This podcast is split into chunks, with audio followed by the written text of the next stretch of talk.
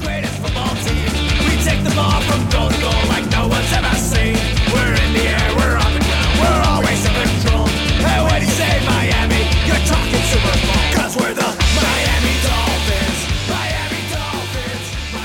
Moin und herzlich willkommen zum Dolphins Drive, eurem Podcast über die Miami Dolphins, der Franchise, die ja seit Jarvis Landry das nächste Mal ihren Franchise Tag benutzt haben. Und eigentlich, wenn wir jetzt überlegen, was das beim letzten Mal geheißen hat, unser Landry wurde getradet. Was heißt es dieses Mal? Darüber werden wir definitiv in dieser Folge sprechen.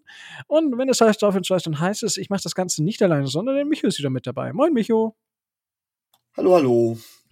Ja, Tobi ist äh, diese Woche nicht dabei. Also, das ist ein, weiß ich nicht. Eigentlich ist das immer die Folge, wo wir Tobi am meisten brauchen und jetzt, äh, ja, macht uns äh, die Arbeit von Tobias einen Strich durch Rechnung, weil er muss länger arbeiten, weil Corona-Ausbruch.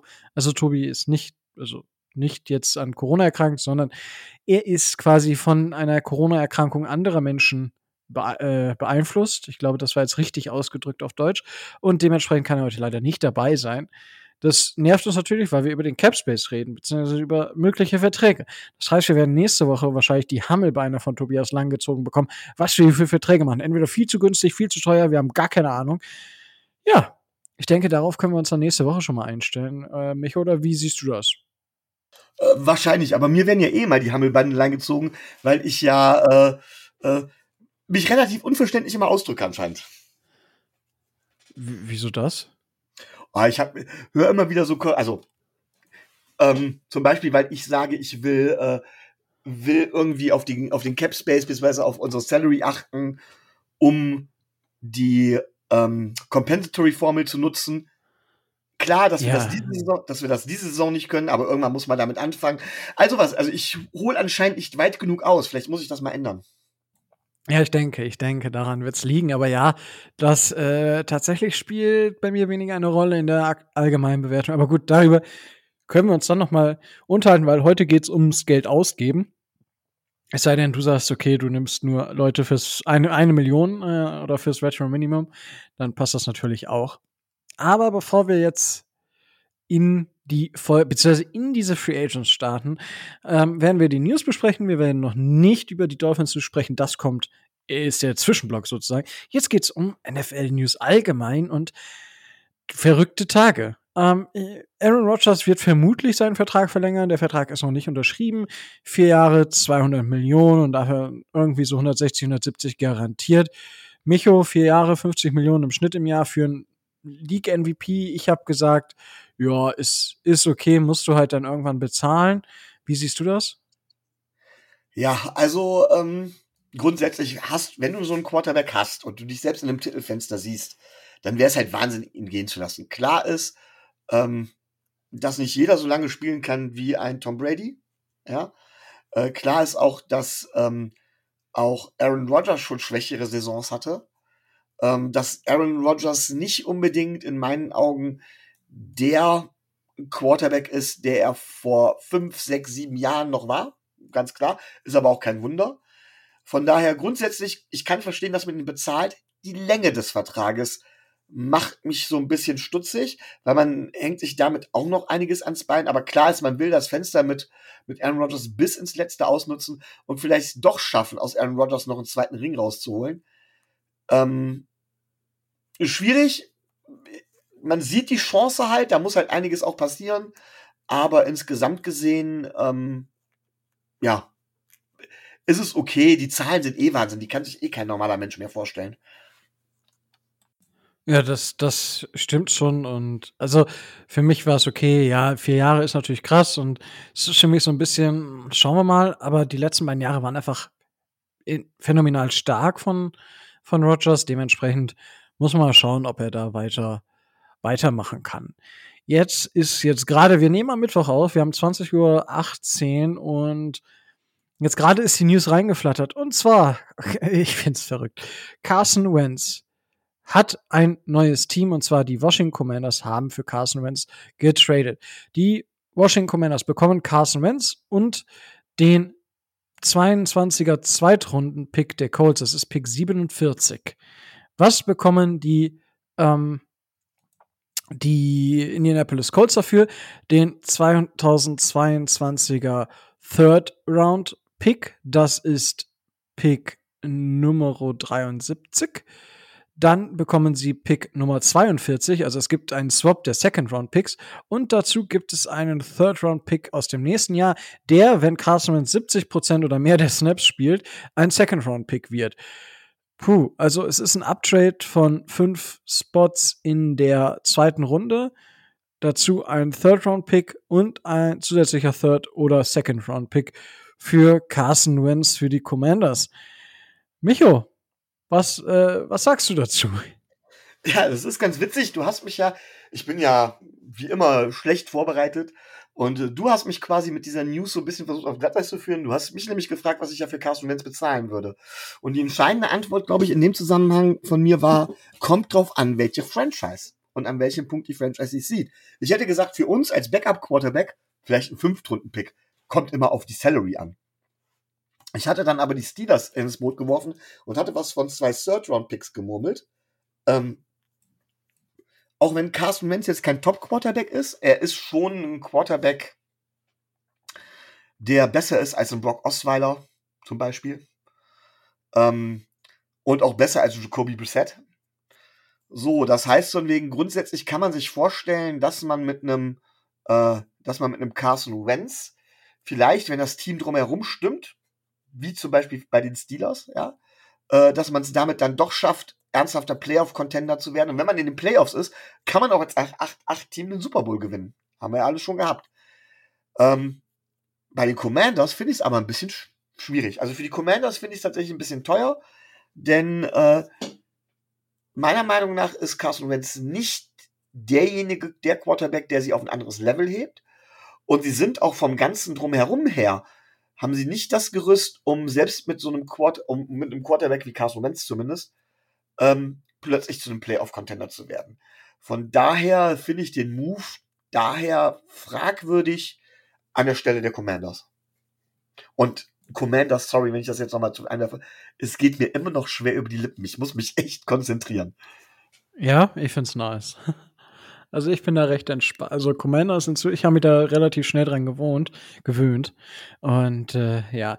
Ähm, die äh, Commanders übernehmen übrigens den kompletten Vertrag. Das heißt, dieses Jahr steht Carson Wentz mit 28,2 Millionen bei den Commanders in den Büchern. Die Colts haben damit den meisten Cap Space mit etwas über 70 Millionen ähm, in, in der NFL. Das ist auf jeden Fall richtig krass. Also ich würde, also das überhaupt noch wäre was für Carson Wentz nach dieser Saison. Also ich werde halt es gibt, ich hätte lieber Mitch Trubisky für keinen Pick als einen Carson Wentz für zwei Third-Round-Picks. Vor allem, wenn man bedenkt, dass Joe Flacco zum Beispiel äh, Free Agent ist. Ja, oder äh, Fitzpatrick ist, glaube ich, auch Free Agent. Oder was weiß ich.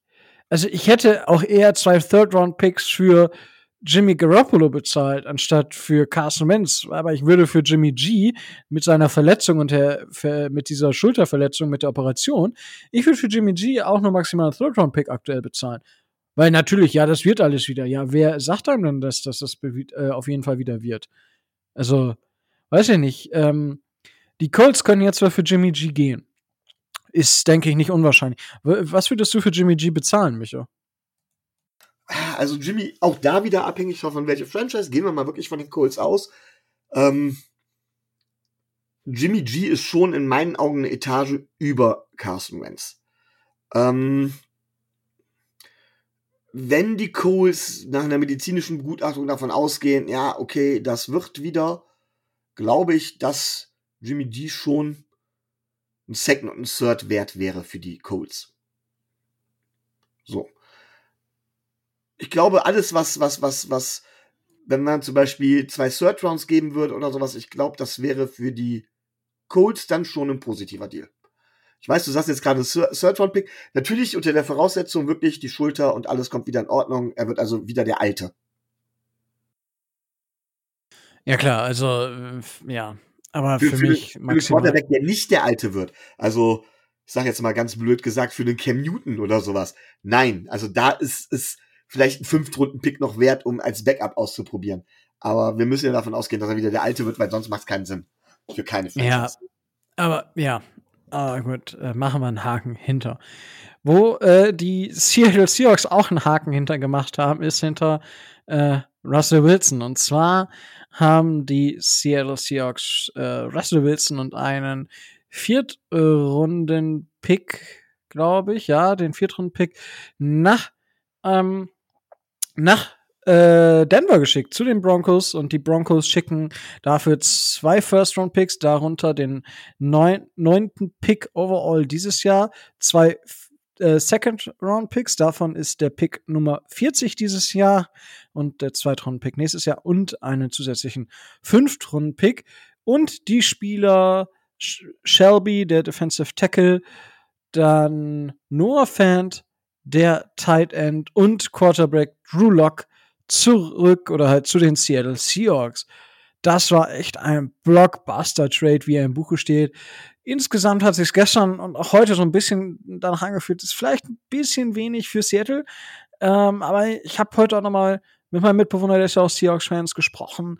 So, wenn man jetzt an dem Punkt ist, wenn man in Seattle sagt, wir holen mit Carson Wentz, ach, mit, jetzt sage ich schon Carson Wentz, ja, mit dem holen die auch nichts, aber wenn wir mit Russell Wilson wirklich nicht mehr dahin kommen, wo wir hinkommen, dann ist das der perfekte Moment gewesen.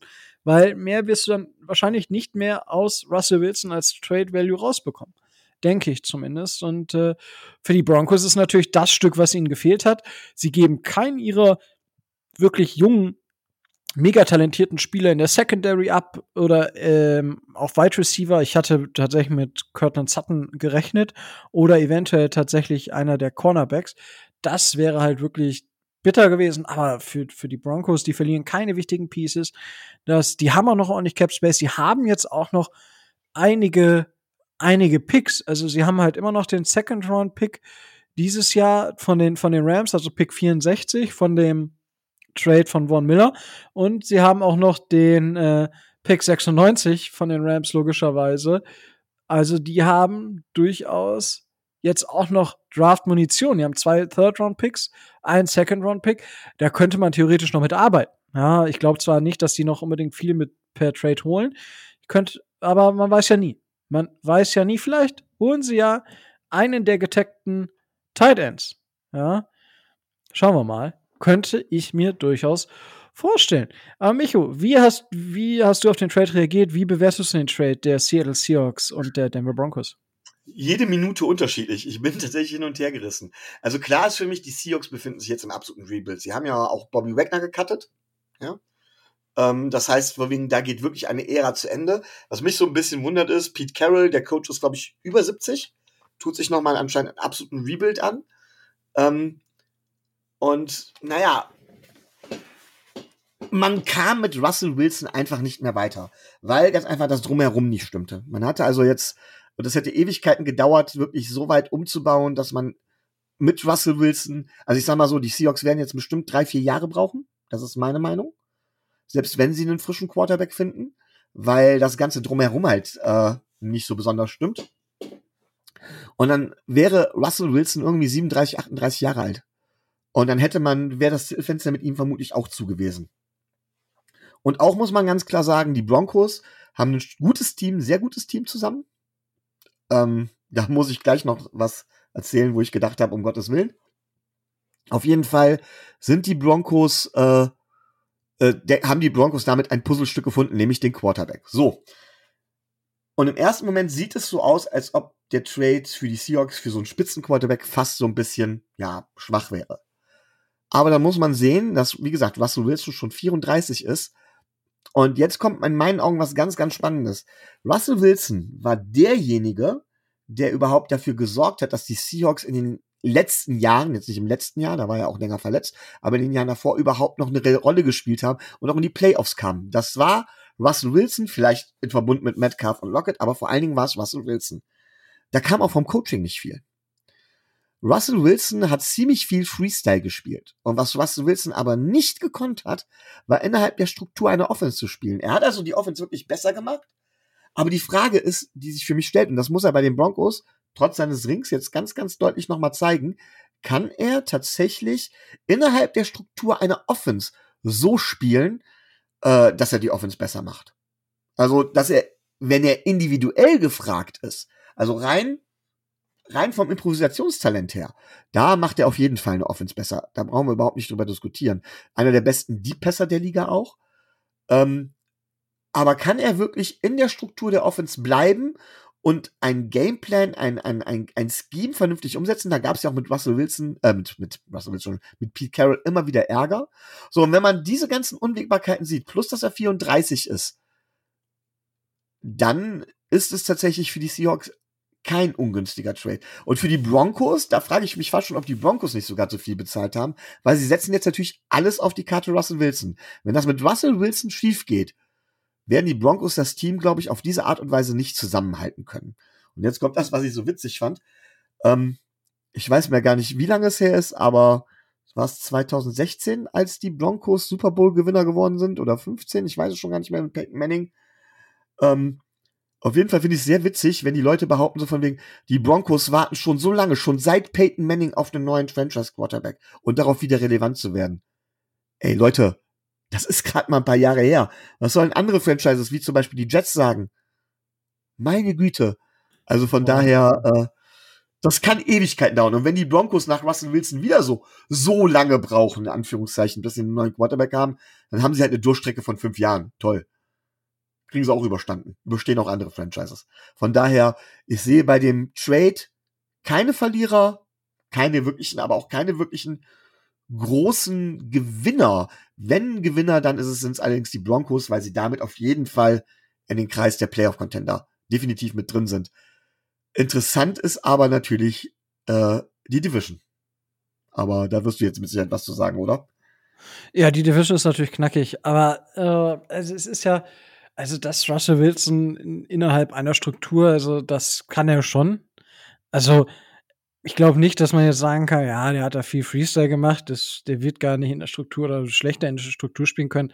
So würde ich das jetzt nicht sehen, aber ja, also man muss sehen, wie er halt woanders einfach funktioniert. Aber ich denke, mit Hackett hatte da einen Headcoach, der ihn da vernünftig einbauen kann.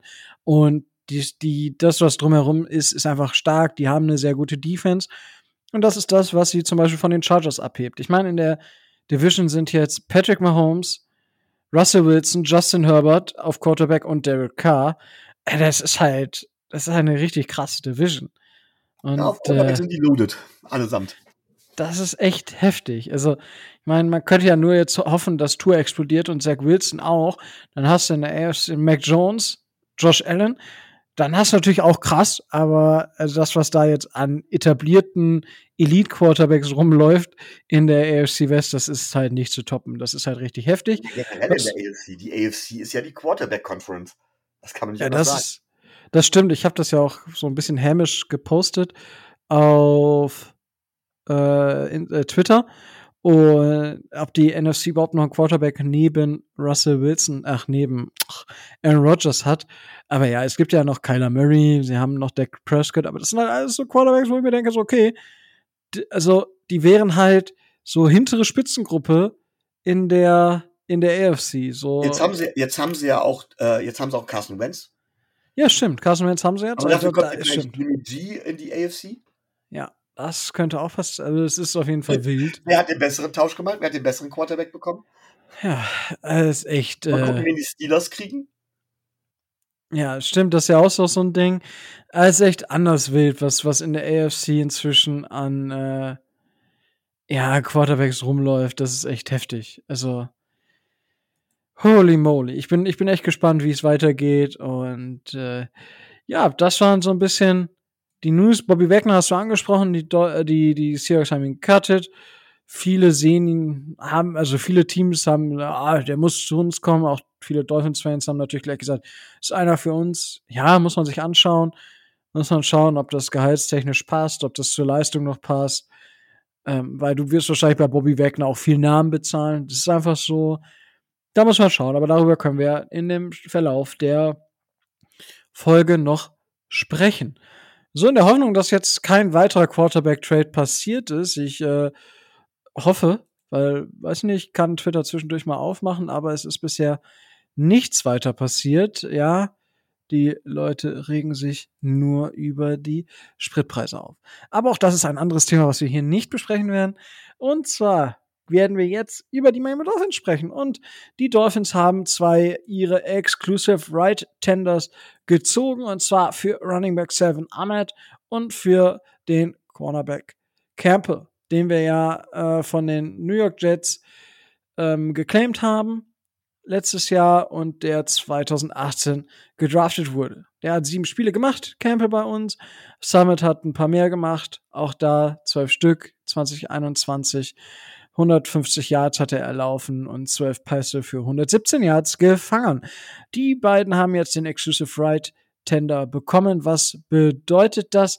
Das bedeutet, dass sie einen Einjahresvertrag unterschrieben haben, der nicht vollständig garantiert ist für das League Minimum Salary. Ja, und sie dürfen nicht mit anderen Teams äh, verhandeln. Das klingt natürlich jetzt nach einem richtigen Knebelvertrag. Es ist quasi nichts anderes, aber der Exclusive Rights Free Agent Tender ähm, ist eben für Spieler, die zwei oder weniger äh, Saisons in der NFL gespielt haben. Also sie müssen da für sechs Spiele im äh, aktiven Roster gewesen sein, damit dieses als Saison zählt.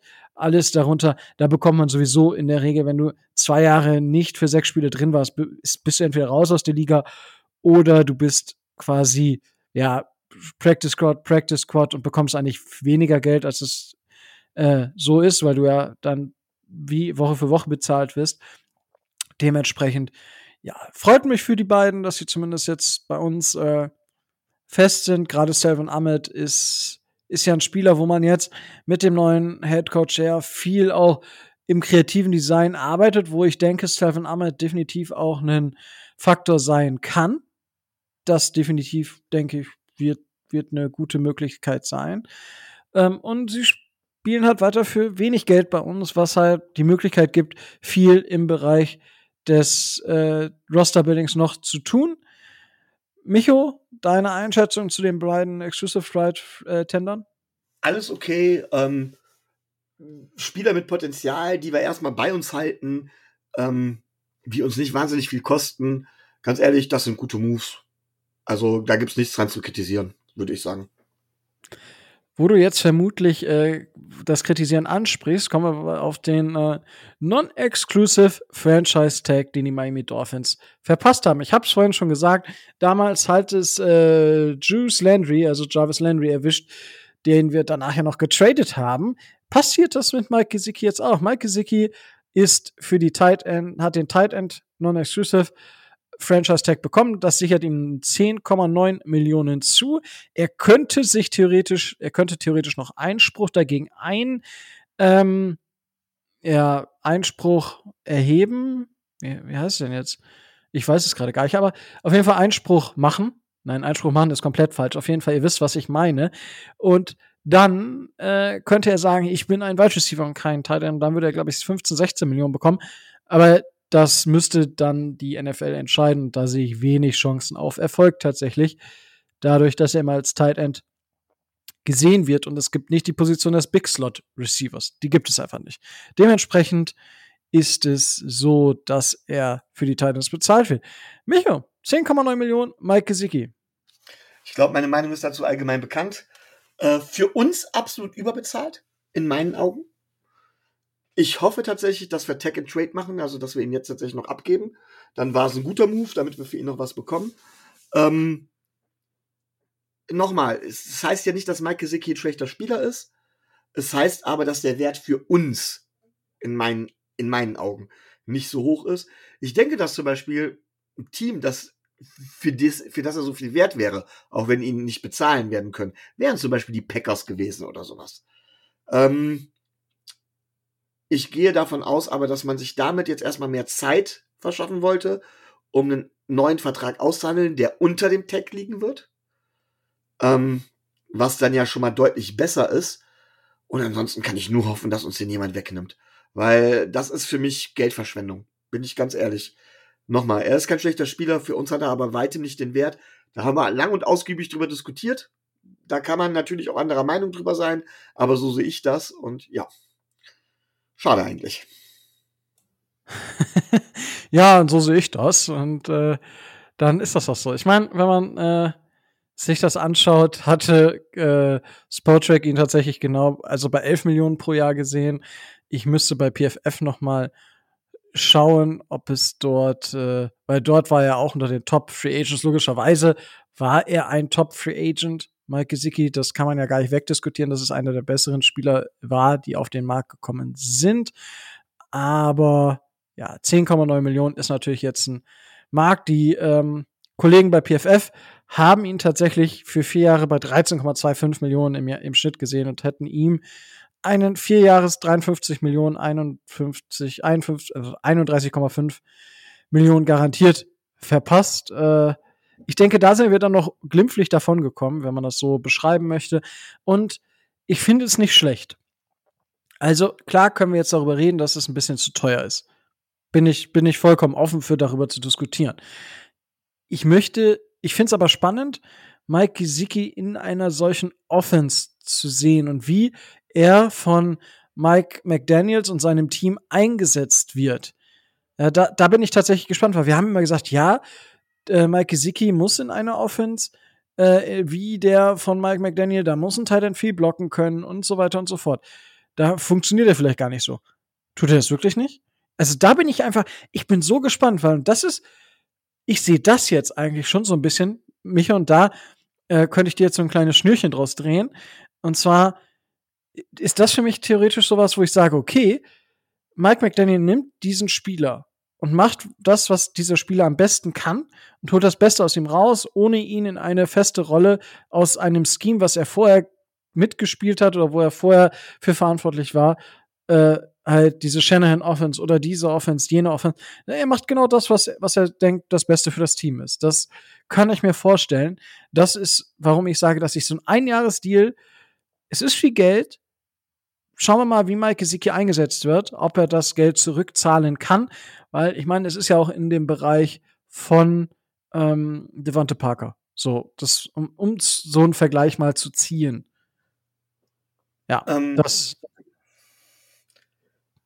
Ja, also ich gebe ich geb dir recht, natürlich ähm, muss man gucken, ob und wie er dementsprechend eingesetzt wird. Alles gut, äh, will ich auch gar nicht, gar nicht in Abrede stellen.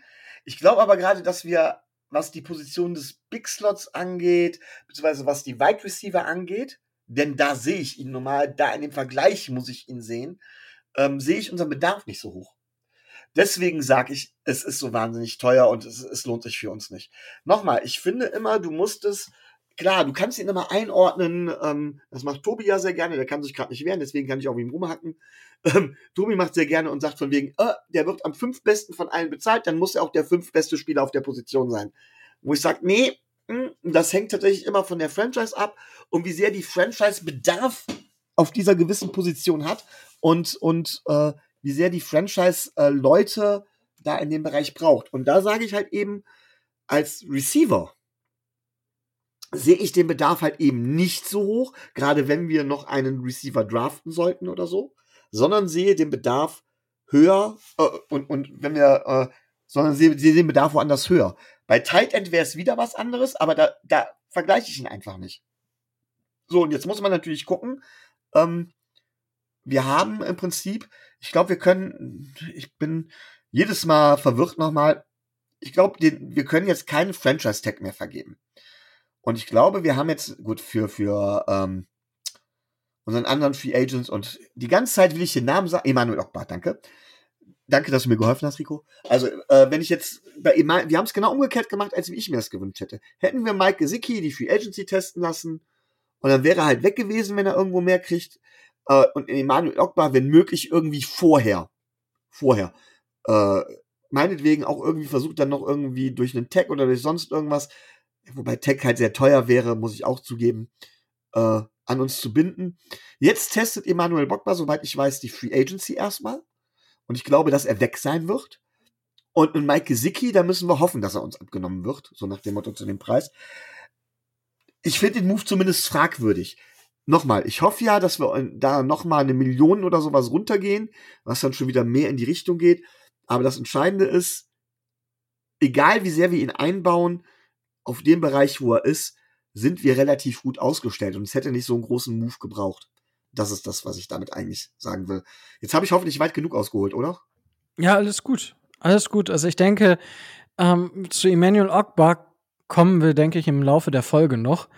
Ähm, ich, de, ich bin echt so ein bisschen bei Emmanuel Ogbar inzwischen so ein bisschen hin und her gerissen. Das ist so, ah, für mich wahrscheinlich zu viel Geld als das, was er im Endeffekt wirklich wert ist. Für das, was wir eventuell in der Free Agency bekommen könnten. Weil Harold Landry hat ja jetzt diesen absonderlichen Vertrag über 52 Millionen, vier Jahre. Nee, fünf Jahre, 86 Millionen. Ich weiß es gerade tatsächlich gar nicht direkt aus dem Kopf. Äh, muss ich, schaue ich mir gleich zwischendurch mal an. Aber das war ja auch absurd, wenn man sich das anschaut. Also für mich zumindest. Ähm, was, was der da an Kohle bekommen hat. Aber da muss man einfach jetzt schauen, was, was da Phase ist. Und äh, ja, da sehe ich halt das, was Emmanuel Ogbar haben möchte. Und das bin ich noch nicht bereit, ihm zu bezahlen, muss ich ehrlich gestehen. Aber darauf kommen wir gleich noch zu sprechen. So, gibt es, äh, Maike Sieg hat übrigens auch geheiratet. Glückwunsch an der Stelle, wenn er uns wieder zuhört, was er natürlich tut. Ja. Und ähm, Name der Frau, äh, Hochzeitsort und all sowas bekommt ihr dann bei Gelegenheit von Tobi. Korrekt. Also das haben wir Tobi jetzt, das wollen wir ihm einfach auch nicht wegnehmen. Ja. Das, da, da sind wir halt auch Der Frau, all sowas. Ne? Das sind so Sachen, die weiß Ja. er normalerweise. Da kennt sich Tobi einfach aus. Ja. Da muss man, muss man auch einfach mal sagen. halt. Ja. Und äh, ja, 87 Millionen hat äh, verdient Harry Landry tatsächlich in seinem Fünfjahresvertrag und das ist halt Micho, fünf Jahre, 87 Millionen. Würdest du das für Emmanuel Ogbar bezahlen? Entschuldigung, du musst leider tatsächlich, hier war gerade etwas, du musst dich tatsächlich noch einmal wiederholen. So leid es mir tut. 87 Millionen für fünf Jahre. Würdest du das für Emmanuel Ogbar bezahlen? Nein, nein, nein. Deswegen, äh, ich habe ja letztens davon gesprochen, von wegen, dass für die äh, Edge Rusher, Defensive Ends, äh, dass es da gar nicht so viel auf dem Markt gibt, gerade Jüngere nicht. Und dass für die durchaus Mondpreise gezahlt werden. Und ich habe ja gesagt, von wegen, dass er da verdammt hochrutschen kann. Und das ist er in meinen Augen wiederum nicht wert. Ich habe gesagt, ich war ja mal bei 15 Millionen oder sowas pro Jahr. Man muss aufpassen, dass man ihn halt nicht überbezahlt. Das ist ein schmaler Grad. Ähm, 84 für 5. Ja. Es ist ja ungefähr die Range, ne? Muss man ja auch mal ganz klar sagen. Es sind immer 10 Millionen über den 15 Millionen. Also, ich würde es wahrscheinlich nicht bezahlen. Aber ich würde wahrscheinlich sagen 75 für 5, wobei ich ihm auch keinen 5-Jahres-Vertrag geben würde. Also, ich würde wahrscheinlich sagen 42 für 3 oder sowas. Das fände ich so die Range. 42 bis 45 für 3 Jahre. Das wäre so das, was ich ihm anbieten würde. Aber ich glaube, da können wir dann nicht mithalten. Nee, ich wollte gerade, äh, du, du hättest ja, wolltest ihm den Tag geben. Das wären, glaube ich, 16 oder noch mehr Millionen gewesen. Ich Ja, habe ich ja direkt nicht. gesagt. Der Tag, der, der wird einfach zu teuer sein. Der Tag ist einfach zu teuer. Ja. Vermutlich wäre das so gewesen, ja. Aber gut. Damit haben wir das soweit, denke ich mal, abgefrühstückt. Und dann kommen wir wahrscheinlich zum Hauptte Hauptteil der heutigen Sendung, des heutigen Podcasts. Und zwar potenzielle Free Agents für die Miami Dolphins. Ich habe am Ende noch mal eine kleine, äh, ein kleines Gedankenspiel ähm, mir rausgesucht. Das, da hatte ich im Vorgespräch schon fast Angst, dass Micho mir das wegnimmt. Er hat es noch nicht ganz geschafft, aber ein bisschen. Ähm, so, Micho, möchtest du anfangen? Möchten wir vielleicht über die Needs der Miami Dolphins sprechen? Ja, genau. Ich wollte nämlich gerade sagen, fast noch wichtiger als die Needs oder sowas in der Free Agency. Klar, das, das können wir auch tun. Ich finde es äh, wichtig, an welcher Stelle, an welcher Position sehen wir uns denn, wo evaluieren wir uns selber, weil davon hängt auch ab, wie viel und was wir genau brauchen. Sehen wir uns mit den entsprechenden, wenn wir jetzt zum Beispiel den Cap Space aufbrauchen, sehen wir uns da als zumindest Playoff-Contender, weil das muss das Ziel sein. Super Bowl-Contender. Wenn du in die Playoffs kommst, hast du auch die Chance auf den Super Bowl. Punkt. Ja? Chiefs waren der Favorit und sind auch in einem Spiel ausgeschieden. Also von daher, wenn du es in die Playoffs schaffst, kannst du auch den Super Bowl immer gewinnen. Sehen wir uns da also als Contender oder sagen wir, nee, wir brauchen noch ein bisschen. Wir müssen erst noch mal mit Sicherheit Tour ein Jahr evaluieren oder sonst irgendwas. Weil das, das ist eigentlich entscheidend, wie man die Free Agency angeht. Sind wir da eher aggressiv Oder sind wir nicht aggressiv und sagen wir, wir, wir verstärken uns nur an einigen Stellen, vielleicht weil es auch nicht die optimalen Verstärkungen gibt, und sagen, wir sehen uns erst nächstes oder übernächstes Jahr als Contender. Und ich bin tatsächlich so weit, dass ich im Moment sage, wenn ich mir auch teilweise die Free Agents angucke und mir dann überlege, dass Mike McDaniel erst im ersten Jahr da ist und so weiter, sage ich tatsächlich, ich sehe uns erst im nächsten Jahr, also in der übernächsten Saison als Contender, nicht in der kommenden. Das neue Liga-Jahr hat ja noch nicht angefangen. Ich weiß nicht, wie du das siehst, Rico. Naja, dadurch, dass wir, wenn wir Geld ausgeben, sind wir Contender. Also. Glaubst du dadurch automatisch zum Contender? Also, dass es da genug gibt, um zum Contender zu machen. Ja, durchaus. Also ich denke nicht, dass es ewig viele Stellschrauben gibt. Also die man bei, es, es gibt klare Sachen, die analysiert bzw. die adressiert werden müssen. Wir haben dieses Jahr zwar nicht das übertriebene Draftkapital, aber wir haben normales Draftkapital, womit man durchaus den Kader ausbessern kann. Und wenn du BPA gehst, dann ist auch gerade in diesem Draft, finde ich, die Position 29 und 50 durchaus interessant, weil da sind Spieler wirklich auch von einem Value. Die Spitze dieses Jahr ist gar nicht so interessant. Also dieses Jahr, du hast da Aiden Hutchinson, du hast Neil, du hast ähm, Thibodeau, du hast die Cornerback, du hast einen äh, Hamilton auf Safety. Das sind alles Spieler, die gut sind. Hamilton ist für mich auf Safety tatsächlich der beste Safety der letzten Jahre, das schon. Das muss man auch sagen. aber den werden ah, wir nicht kriegen. Ja, nee, nee, meine ich auch gar nicht. Aber was ich sagen will, es gibt dieses Jahr keinen den Top Quarterbacks. Es gibt auch keinen Chase Young oder so. Es gibt nicht diesen, diesen Überspieler. Ja, die, oder diese zwei, drei Überspieler. Die gibt es einfach nicht. Deswegen ist es für mich dieses Jahr in der Spitze gar nicht so interessant. Ähm, die Eagles sind natürlich mit ihren Picks 15, 16, 19 super clever gemacht. Da sitzen die richtig gut. Aber ich finde unseren Pick, ja, 29, der könnte ein bisschen früher sein. Da würde ich mich so an 27, an 25, da würde ich mich wohler fühlen. Aber ich sag mal, man kann an 29 definitiv noch einen verdammt guten Spieler snacken. Und an 50 ist da auch noch viel Potenzial da.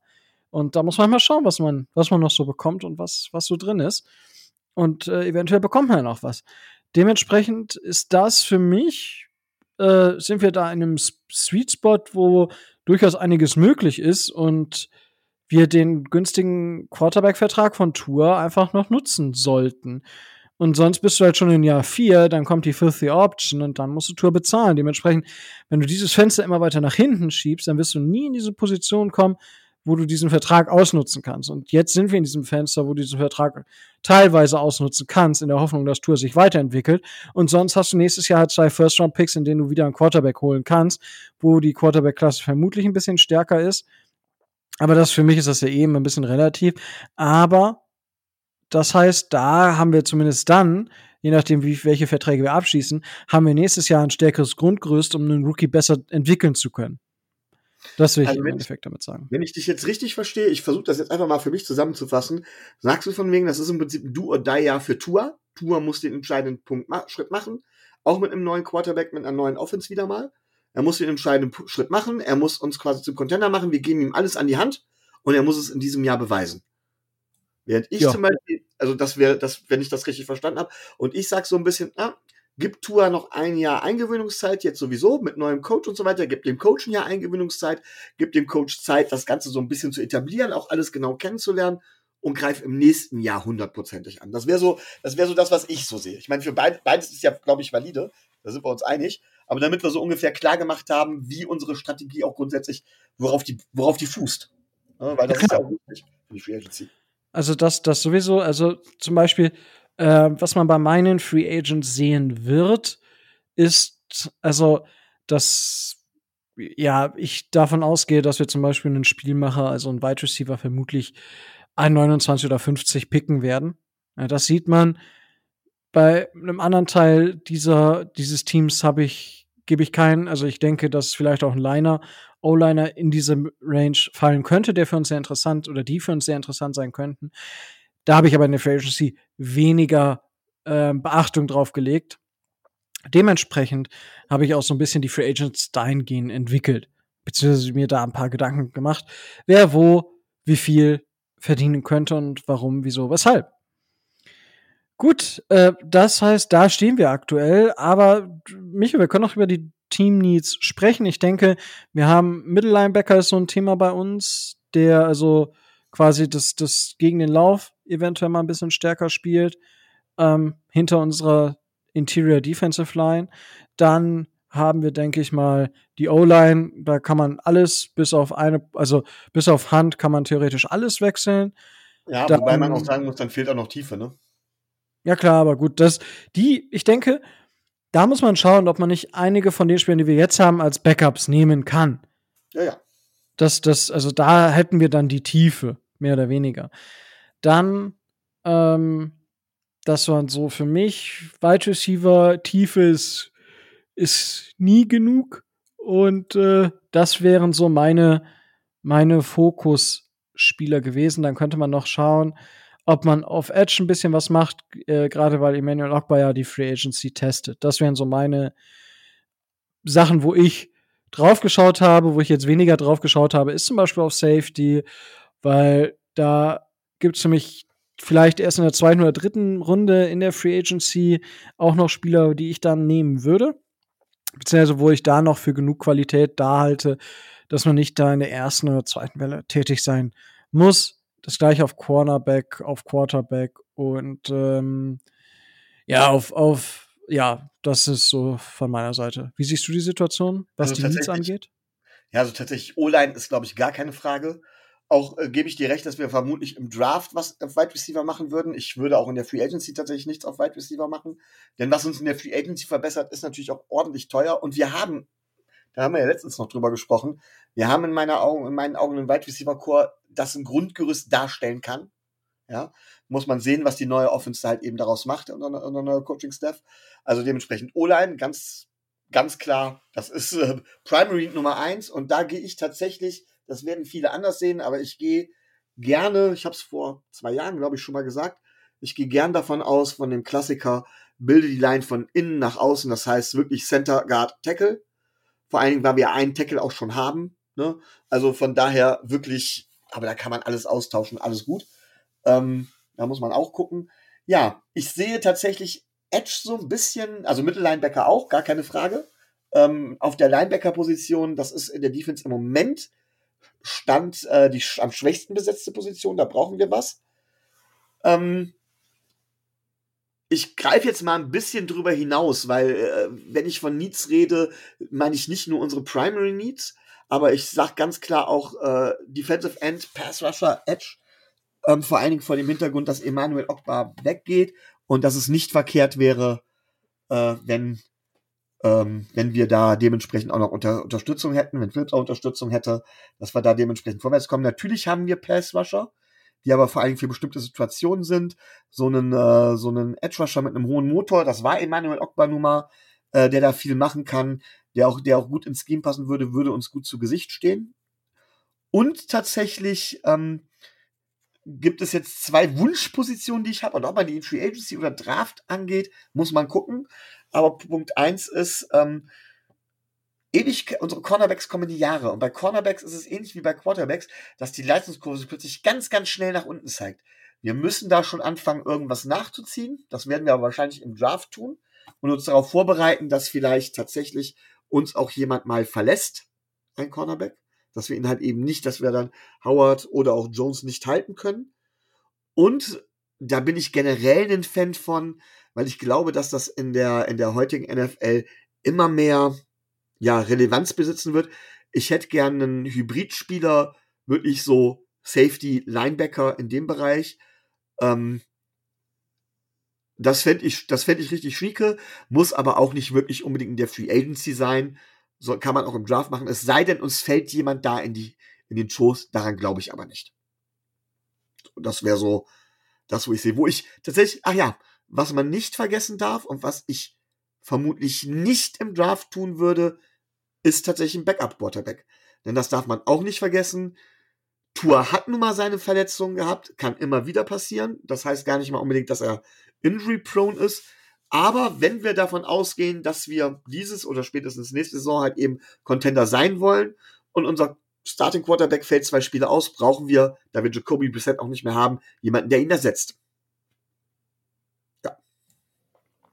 Das stimmt. Gut, ähm, Ich, äh, wir hatten die letzten Jahre haben wir immer sechs gemacht. Ähm, wir können einfach mal, ich habe, glaube ich, sieben oder acht Spieler mir aufgeschrieben. Schauen wir einfach mal, ob wir am Ende beim gleichen rauskommen. Ähm, magst du einfach mal anfangen, Micho? So Ja, querbeet äh, oder wollen wir uns da irgendwie ein System noch äh, spontan überlegen? Wir können, wir können natürlich, äh, ähm, wir können uns natürlich, wir können zum Beispiel Position für Position durchgehen. Oder wir können wirklich äh, Rangfolgen bilden, wie auch immer. Ich glaube, Ähm, letztes Jahr sind wir von günstig zu teuer gegangen. Oh, okay. Äh, da, da, da, da, darauf habe ich gar nicht geachtet, wenn ich ehrlich bin. Unbedingt. Weil noch habe ich ja keine, noch haben wir ja keine Preise. Micho hat alles einkassiert, was, was nicht nie schon nagelfest ist. Nein, aber ähm, von günstig zu teuer hieß ja auch, dass wir die spannenden Spieler im Prinzip, wo wir ein Schnäppchen von erhoffen, zuerst machen würden. Finde ich gar nicht so. Ich finde umgekehrt, wenn. Ich fange ich fang einfach oben an. Mach Dann fa ich fange einfach an und ich denke, ich nehme hier einfach den, der, ja, Captain Obvious, ich bin da nicht drum zugekommen. Also, sofern ich, ich, ich wollte, aber ich kann nicht um Terran Armstead. Also, ich, Terran Armstead ist halt einfach Safe Lock. Also, Left Tackle, man muss so ein bisschen schauen. Er hatte immer wieder Themen mit seiner Verletzungsanfälligkeit. Das war, ist manchmal so ein bisschen schwierig. Er hat gut, ähm, Wegen Corona hat er auch mal gefehlt in den letzten beiden Jahren. Das war da ein bisschen, ne. Aber da, also die Wahrscheinlichkeit, dass die Saison wirklich durchsteht, ist nicht so mega hoch.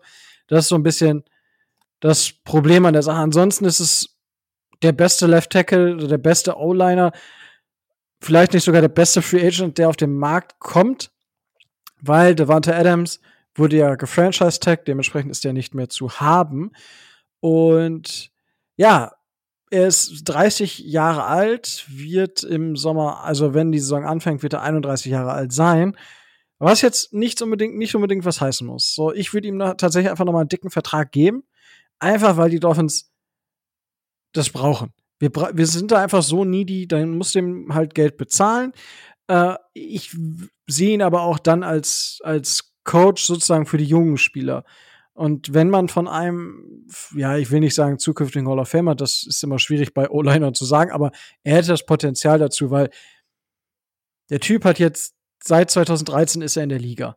Er hat seit 2013 3463 Pass-Blocking-Snaps gespielt und hat laut PFF 20 Sacks zugelassen. Und unreal. Einfach unreal. Ähm, hatte immer, außer in seiner Rookie-Saison, eine über 75er Grade. Ähm, und ansonsten, ja, muss man schauen, für wie man, wie man ihn bekommt. Ich hätte mir jetzt ein vier Jahres 84 Millionen, das sind ein- 21 Millionen im Durchschnitt pro Jahr. PFF sieht ihn bei 20 Millionen und drei Jahren Vertrag. Spotrack sieht ihn bei 23,9 Millionen pro Jahr und eher einem Zweijahresvertrag. Ich würde ihm 50 Millionen garantieren. Das wären quasi zwei, zweieinhalb Jahre. Und dann muss man halt eh schauen. Aber die zwei Jahre würde ich ihm einfach garantieren und danach eher eine Option für die, für die Dolphins draus machen, was denke ich dann im Alter auch gerechtfertigt ist, aber trotzdem noch immer bei gutem Geld sollte er den Vertrag erfüllen. Und ja, also für mich spiel, ist da wenig Spielraum bei der O-Line und das ist für mich, ja, ich will nicht sagen safe lock, aber wenn wir den bekommen, wäre ich sehr, sehr zufrieden und ich denke auch sehr erstmal ein bisschen beruhigter als vorher. Und ich würde es Tour einfach mal gönnen, da ein bisschen mehr Ruhe zu haben. So, Ja. Micho. Das unterschreibe ich vollkommen. Also, äh, sowohl was die Cap-Number angeht, ähm, tatsächlich wäre ich, wär ich bei den drei Jahren irgendwo, äh, also auch roundabout 20 Millionen oder etwas drüber. Ähm, wir hätten dann unsere, unsere beiden, beiden Seiten quasi gefixt, äh, der Line. Ähm, sehe ich komplett, sehe ich komplett als richtig. Ähm, von daher kann ich da jetzt nicht wirklich gegen argumentieren. Er wäre tatsächlich auch meine Nummer zwei auf der Liste gewesen. Von daher ähm, passt das alles. Und ich denke, äh, ich glaube, wir sind auch Favorit da drauf, ne? Also, Ja, also gut, die Gerüchteküche brodelt ja. Ähm, und klar, gut, niemand anderen, der mit Terran Armstead in Verbindung gebracht wird, wenn ich ehrlich bin. Stand jetzt. ähm, Zumindest nicht so heiß wie wir, nicht mehr ansatzweise. ja, gut, die, die hier, die, die Bengals. Ich wollte gerade äh, sagen, die Joey Bow, äh, Burrows, aber das wäre falsch gewesen. Die Bengals sind halt auch so ein Team, was viel mit O-Line in Verbindung gebracht wird. Haben die auch so viel Cap Space? Das ist die Frage. Die haben auch so viel Cap Space, ja. Ja, das weiß ich jetzt gar nicht. Okay. Doch, doch. Okay, dann wird es vielleicht sogar auf den Wettbieten hinauslaufen. Ja, das wird es bei da- wahrscheinlich ein, zwei Spielern, ja. Ja, und da sage ich jetzt aber ganz klar, ähm, Tua, für Tua ist der Right Tackle Spot wichtiger. Ähm, Taron Armstead würde unsere Line instant besser machen, gar keine Frage. Aber ein absolutes Wettbieten, also da, wo es dann zum Beispiel über die Cap Number, die du vorhin genannt hast, deutlich hinausgeht, da würde ich nicht mehr mitmachen, sondern würde das Geld lieber anderweitig investieren. Bin ja ich gut, ganz aber wo, ehrlich? wo wäre die Schmerzgrenze? 23 für drei. Also 23 in, äh, pro Jahr, drei Jahre. Also äh, 70 für drei. So. Okay. Okay, ich dafür. Äh, habe ich das richtig gerechnet? Ja, habe ich richtig gerechnet. Hast du. Weiß ja nicht, ob ich Kopfrechnen so gut bin. Also das wäre so die, die Schmerzgrenze, wo ich dann sage, boah, nee, dann lass ihn bitte zu den Bengals gehen. Und ähm, du hast seine Verletzungsanfälligkeit angesprochen. Ja, äh, von daher. mh, Ja, ist halt die Frage, ob er bei uns ins Scheme auch so reinpasst, weil er ist jetzt natürlich nicht so der mega, also der jetzt nicht so richtig rauspumpt, sag ich mal, also dann den Speed aufnimmt und so weiter und so fort. Hat seine klare Stärke im Passblocking, ist eine, hat eine klare Schwäche im Run, also was heißt klare Schwäche? Ist nicht so gut, nicht so elite äh, im Run wie im Passblocking, aber gut, das ist ja dann eher mal zweitrangig für uns und dementsprechend, ja.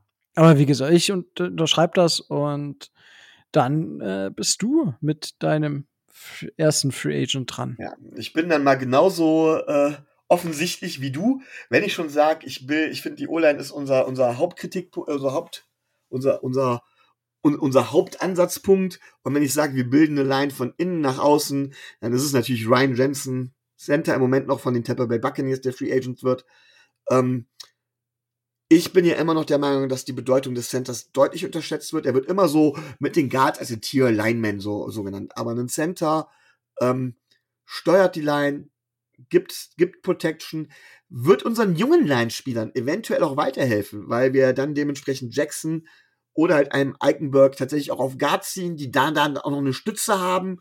Ähm, er wird die Line stabilisieren, er wird im Run-Blocking helfen, er wird den kürzesten Weg zum, zum, ähm, zum Quarterback dementsprechend zumachen und er wird Tour helfen. Also ich sage ja immer, Tour hat Schwierigkeiten mit seinen Reads, Tour hat vielleicht zum Teil auch Schwierigkeiten noch äh, Defenses zu lesen. Da hilft ein Center bei, indem er die Protection steuert, indem er hin wichtige Hinweise gibt.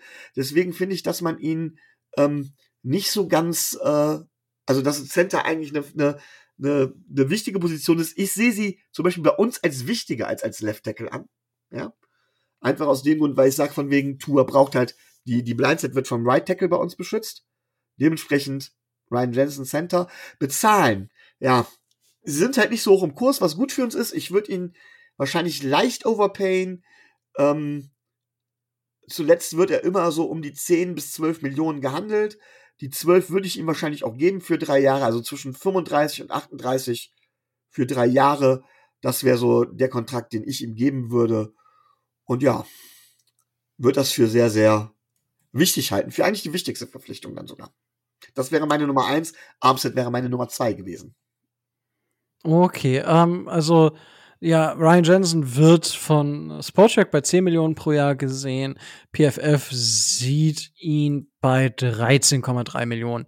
Beide schätzen, dass äh, am wahrscheinlichsten, dass es einen, ähm, einen, einen Dreijahresvertrag geben könnte. Und ja, er gehört schon zu den besseren Centern der Liga.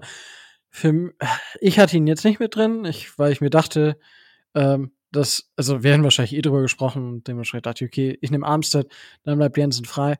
Und ja, also ich verstehe schon, ich, ich bin, ja, ich weiß nicht, ob ich ihm wirklich ah, so viel zahlen würde. So, dafür halte ich ihn, glaube ich, einfach nicht gut genug.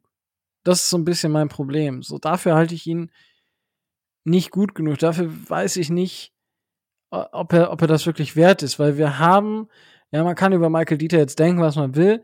Die Frage ist halt, sind die, ist dieses, ist dieser Unterschied im Gehalt, ist er das wirklich wert oder wäre das woanders vielleicht besser aufgehoben?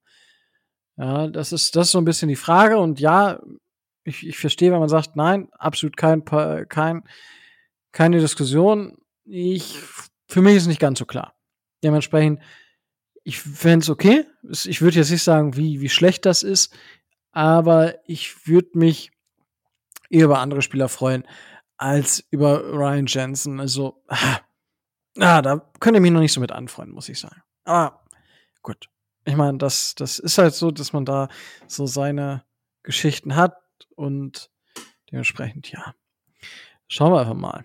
So, dann würde ich sagen, mache ich jetzt den nächsten und wir bleiben bei der O-Line. Ähm, oder ich muss gerade mal, ich schaue gerade mal, weil ich da, ich glaube, ich habe tatsächlich, ja, der Rest, ah nee, den anderen nehme ich zum Schluss.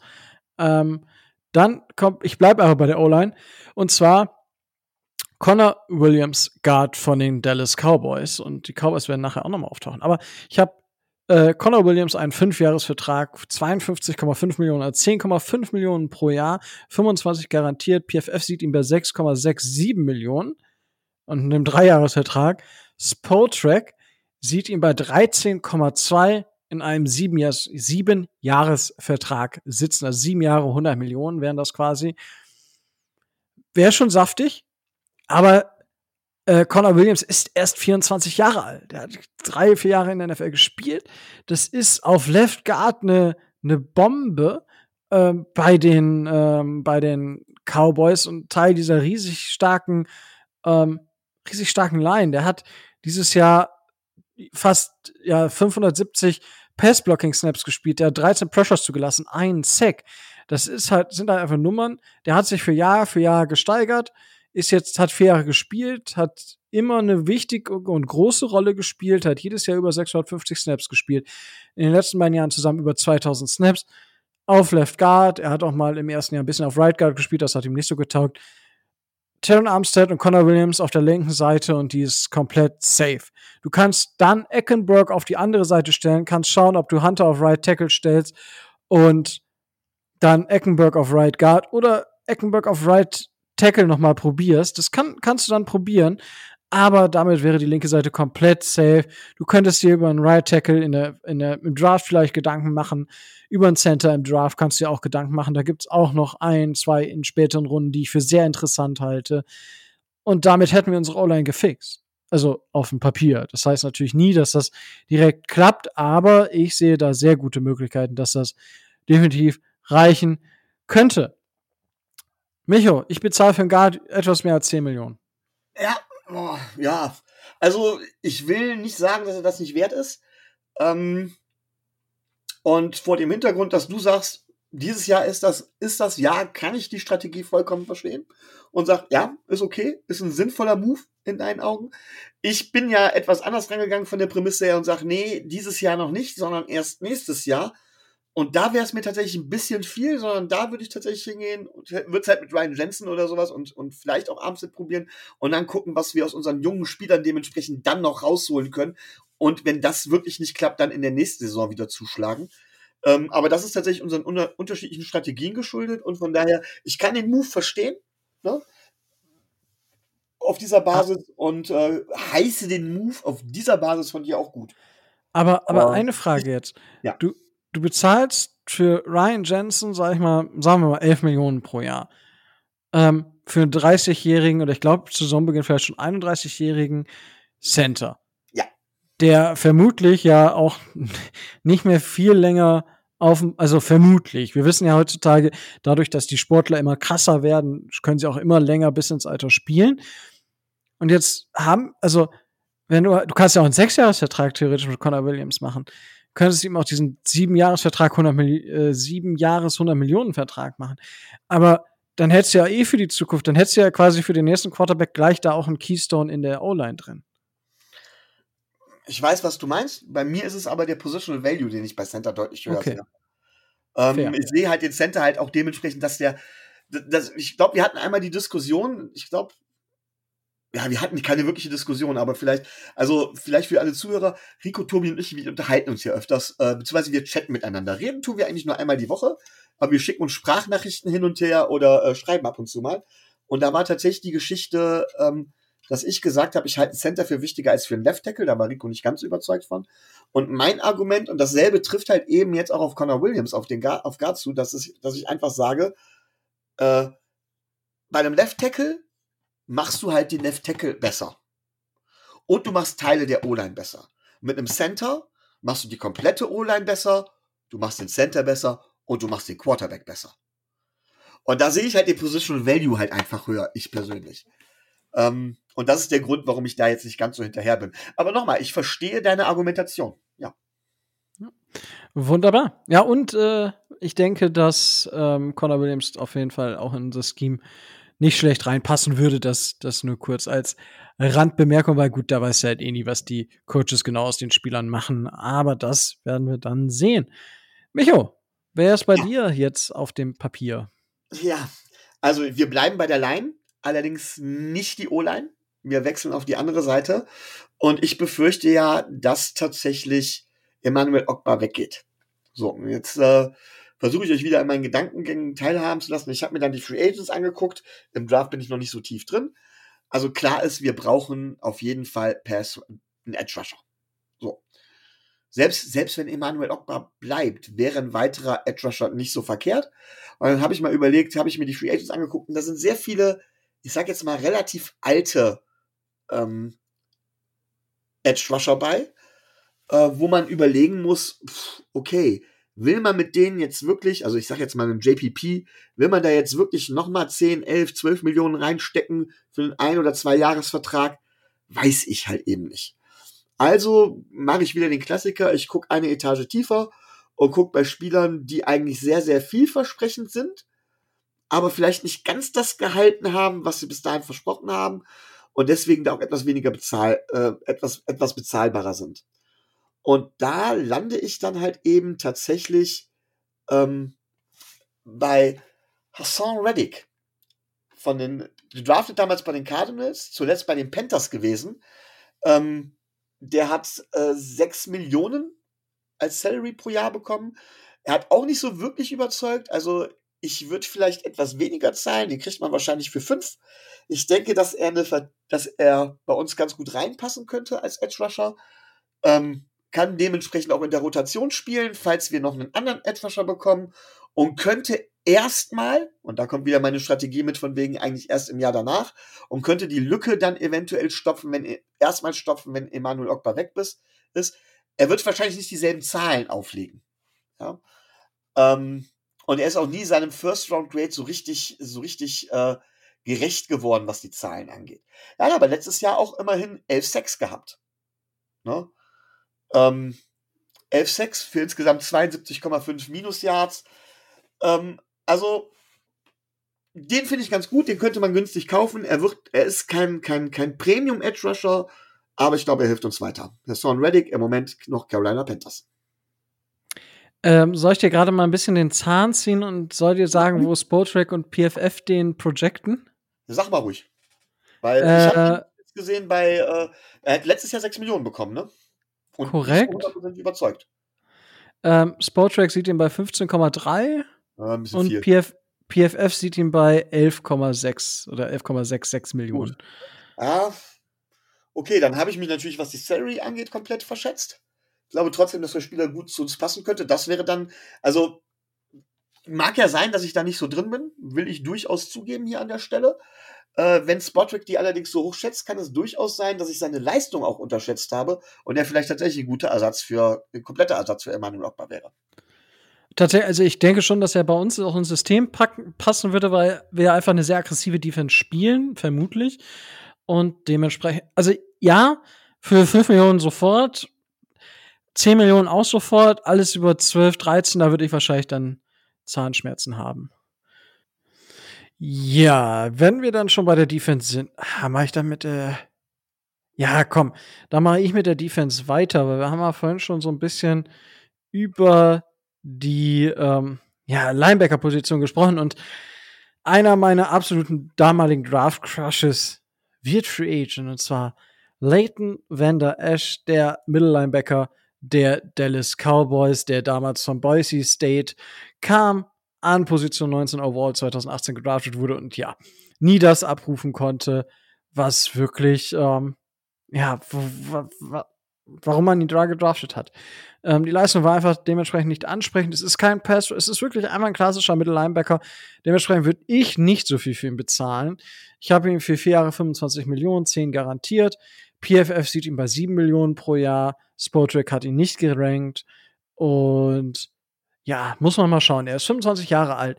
Und wenn man ihn wirklich in den freien Raum bekommt, also wirklich, dass er kein, nicht in Blocks hängen bleibt, weil das ist so mit seine größte Schwäche meiner Meinung nach. Und das kann ich mir bei unserer Interior Defensive Line, so wie die sich die letztes Jahr entwickelt hat, kann ich mir vorstellen, dass es sehr, sehr gut mit Leighton Van Der Esch funktionieren kann und dementsprechend, ja, brauchen wir da Hilfe. Und ich denke, für vier Jahre 25 Millionen ist für die Position, denke ich, nicht overpaid und dass man dafür einen Spieler bekommt, der auf der, auf dem auf der Position zumindest sehr gut spielen kann. Das hat er bewiesen in seinem ersten Jahr. Danach hat er ein bisschen abgebaut. Aber für mich definitiv Spieler auf der Watchlist. Ja. Leighton van der ist ein großartiger Spieler. Äh, ich mag den unheimlich. Befürchte aber, dass er letztendlich wieder bedenkt, wenn man bedenkt, wo wir stehen, glaube ich, tatsächlich zu teuer ist. Also, ich finde, ich find, glaube, dass er relativ teuer sein wird und dass uns dann dementsprechend nicht unbedingt weiterbringen wird und dass es da vielleicht Alternativen gibt an der Stelle. Ähm, ich muss dazu sagen, dass der Free Agency Markt tatsächlich dünn gesät ist. Ne? Leighton Van ist ein absoluter Traumspieler, ja. Aber puh, ich weiß gar nicht, wie viel hast du dir jetzt schon ausgegeben, Rico? Ja, ich habe, also da habe ich jetzt nicht so drauf geguckt, weil wir können ja noch Spieler entlassen.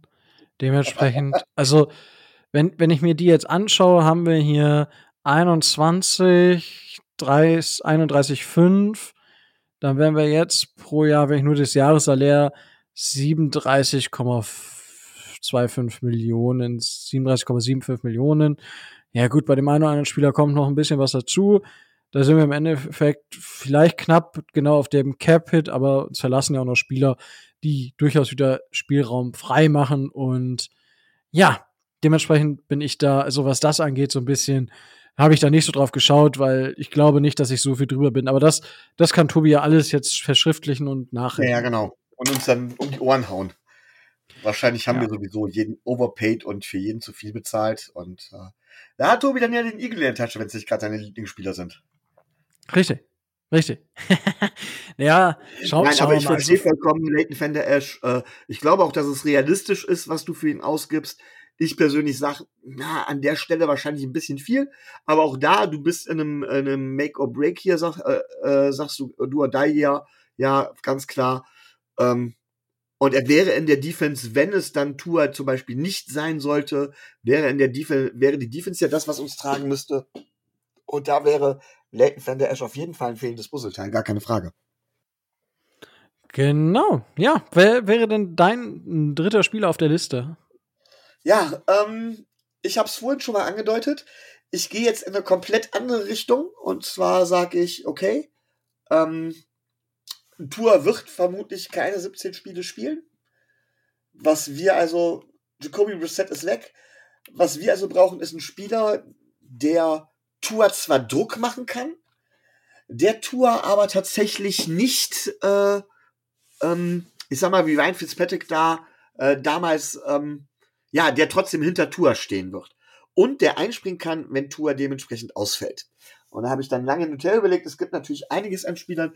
Und letztendlich bin ich auf einen letztendlich, ich weiß gar nicht, ich glaube sogar, war Second Overall, glaube ich, gekommen.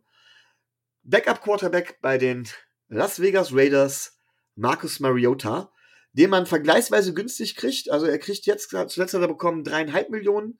Ähm, ich würde ihm wahrscheinlich ich wäre bereit, ihm vier, vier, pro Jahr zu zahlen für, ich sage jetzt mal ganz klar, zwei Jahre als Backup-Quarterback. Ähm,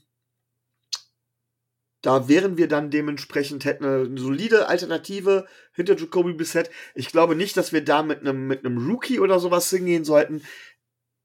Angesichts unserer Erfahrung brauchen wir da schon jemanden, der spielen kann. Marcus Mariota wäre auch für kreati kreat kreative, ja, genau, für kreative Plays zu haben. Den kann man auch einbauen. Er ist agil, er ist mobil ähm, und er ist kein vollkommen blinder. Es hat bei ihm halt so nicht geklappt. Äh, ich finde das auch immer schwierig, je nachdem, in welcher Situation man dann auch ist. Ähm, und dann rutscht man halt in eine Schiene rein, aus der man nicht mehr rauskommt. Als Backup, in meinen Augen, eine solide Lösung. Und für den Preis sowieso. Wäre günstiger als Jacoby Bissett, meine ich, bei uns letztes Jahr. Ähm, ja, also er wird von ähm, PFF tatsächlich auf 8 Millionen projected, aber damit immer noch ähm, ja, etwas günstiger als Reset projected wird, aber selbst für 8 Millionen ist das. Ich wollte gerade sagen, also Reset hat letztes Jahr 5 fünf bekommen und Mariota dreieinhalb.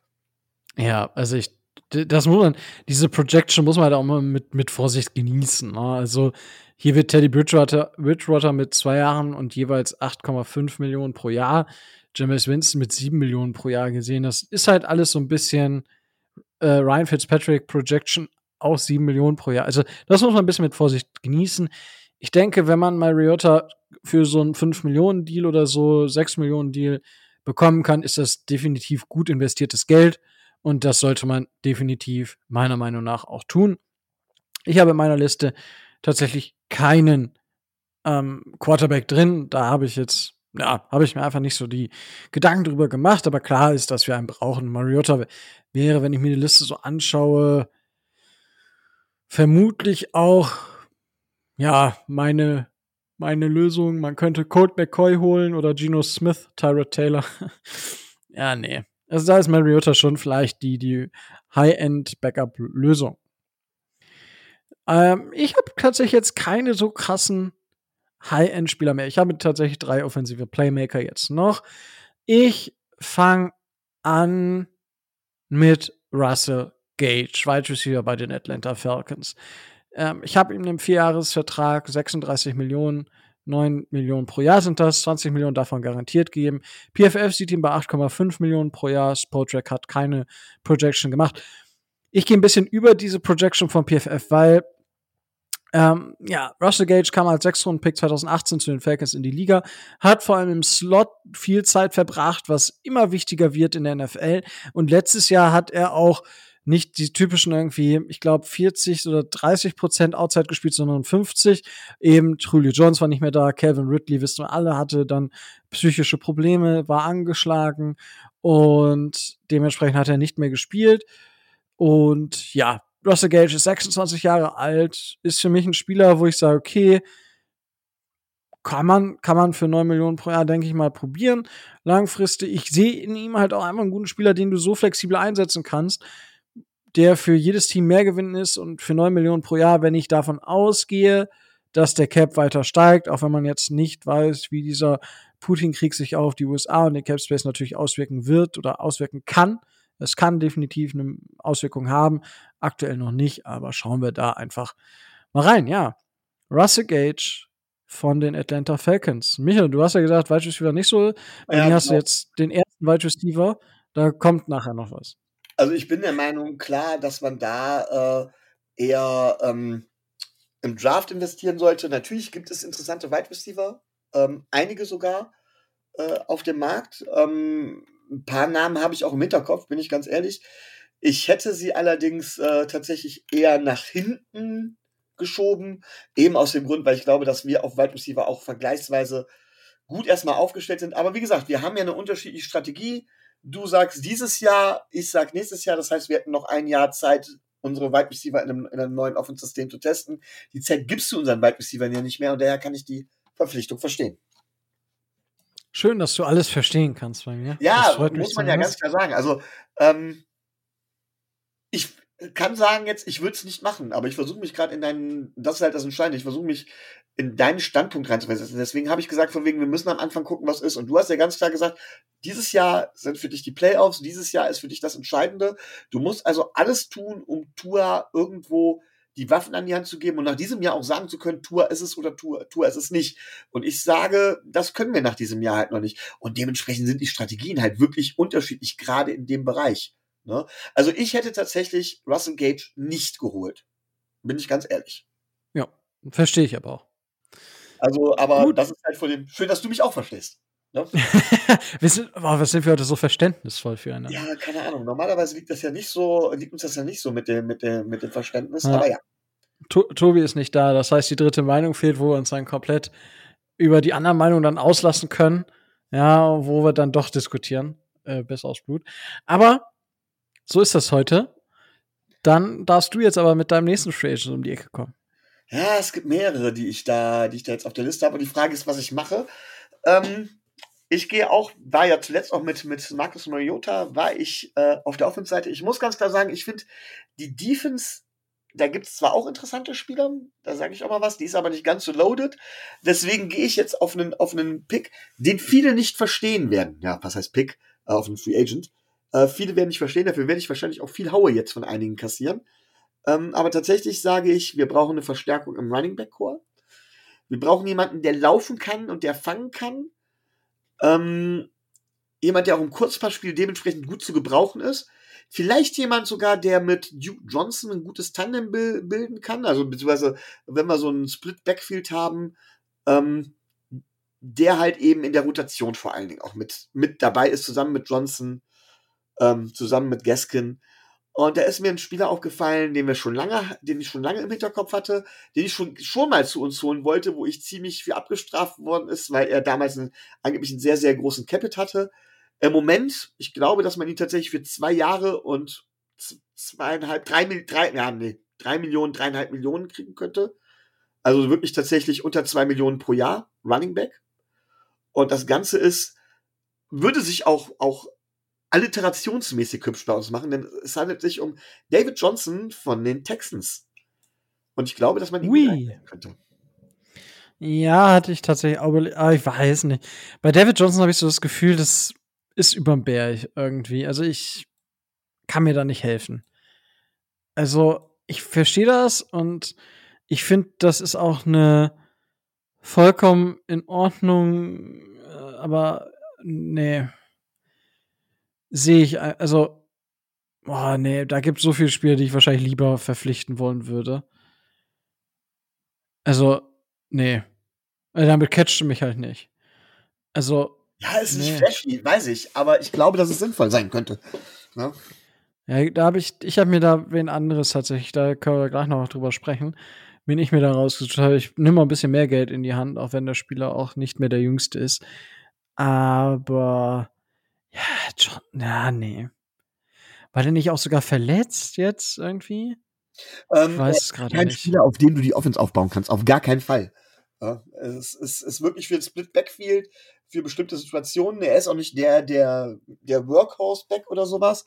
Äh, äh, der weiß Gott, was für einen großen Value, äh, Value ranschleppt oder sowas. Aber da, darum geht es, glaube ich, im Moment bei uns bei, in der Position auch nicht. Okay, ja gut. Ähm, ich mache dann einfach mal weiter mit Running Back und ich hatte, ich hatte überlegt, Raheem Mostert wäre natürlich ultra low budget gewesen, aber ich gehe ein bisschen höher und ja, ich gebe halt Geld aus. Also dies, also ja, ich bin, ich habe da Bauchschmerzen mit. Ja? Ich würde dem Spieler einen Zweijahresvertrag geben, sieben Millionen garantiert, zehn Millionen insgesamt und dementsprechend äh, ja, der Spieler wird bei Sportrack auf 9,1 Millionen pro Jahr. Die würde ich ihm nicht zahlen und PFF hat ihn bei 6 Millionen pro Jahr. Und ich rede von Cotterell Patterson. Der Boy ist 31 Jahre alt, wenn es in die neue Saison geht. Ja, aber er kann den Ball laufen, das hat er jetzt bewiesen. Er kann den Ball auch fangen, so wie er, weil er wurde vorher nicht so eingesetzt. Das heißt, diese Bewertung aus den vorherigen Jahren ist halt so ein bisschen schwierig. Ja, aber er wurde halt jetzt so eingesetzt. Er ist jetzt durch die Decke gegangen. Das kann man, denke ich, jetzt definitiv so sagen. Er wurde schon mal äh, bei den Vikings so eingesetzt und hatte dort im Receiving tatsächlich auch mal 300, 400 Yards. Aber so extrem wie jetzt wurde er noch nicht eingesetzt im Receiving. Und dementsprechend, ich glaube, das ist ein Spieler, der gerade in unserer Offense super gut funktionieren kann. Ja, und dann nimmst du ein bisschen Geld in die Hand, aber dafür haben wir einen kompletten, kompletten Room und man muss bei Duke Johnson muss man jetzt auch mal sehen, ob wir den überhaupt jetzt verlängern oder nicht. Ähm, das ist ja bis jetzt ist auch noch nichts raus. Schauen wir einfach mal. Seven Ahmed ist bei uns. Ja, also für mich, Cordero Patterson kostet natürlich da ein bisschen mehr, ist für mich aber auch so qualitativ so, so viel besser als ein Johnson, muss ich, also als David Johnson dementsprechend. Ja, Michael, ist vielleicht, weiß nicht, überrascht dich das jetzt vielleicht, aber was sagst du zu diese, was würdest hätte, du dazu sagen? Ich mich eigentlich nicht überraschen dürfen, weil das ist tatsächlich so eine flashy Verpflichtung. Da gebe ich dir vollkommen recht. Ich finde den Spieler super. Ähm, aber ganz ehrlich, für das Geld würde ich ihn ungern bei uns sehen, bin ich ganz ehrlich.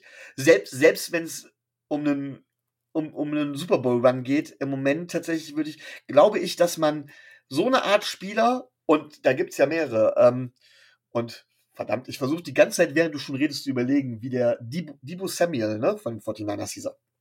Korrekt. Der, der so ähnlich auch eingesetzt wurde. Äh, diese Wide Receiver Running Back Hybriden äh, gibt es. Aaron Jones ist ja im Grunde genommen auch sowas gewesen. Ähm, gibt es immer mehr und ich glaube, dass man da im Draft was finden kann. Und ich würde eher im Draft gucken, als jetzt auf Colorado Patterson zu gehen. Ähm, ach, kein schlechter Spieler, für mich wäre das aber absolut overpaid und ich würde es tatsächlich nicht machen. Also nochmal, ich mag ihn, ich mag die Spieler, ich mag die Spieler, also diese, diese grundsätzliche, diese, diese Art von Spieler, diesen Spielertypen, aber das ist mir einfach zu viel. Selbst kann, der Prämisse, dass es um dieses Jahr um Super Bowl Run gehen würde.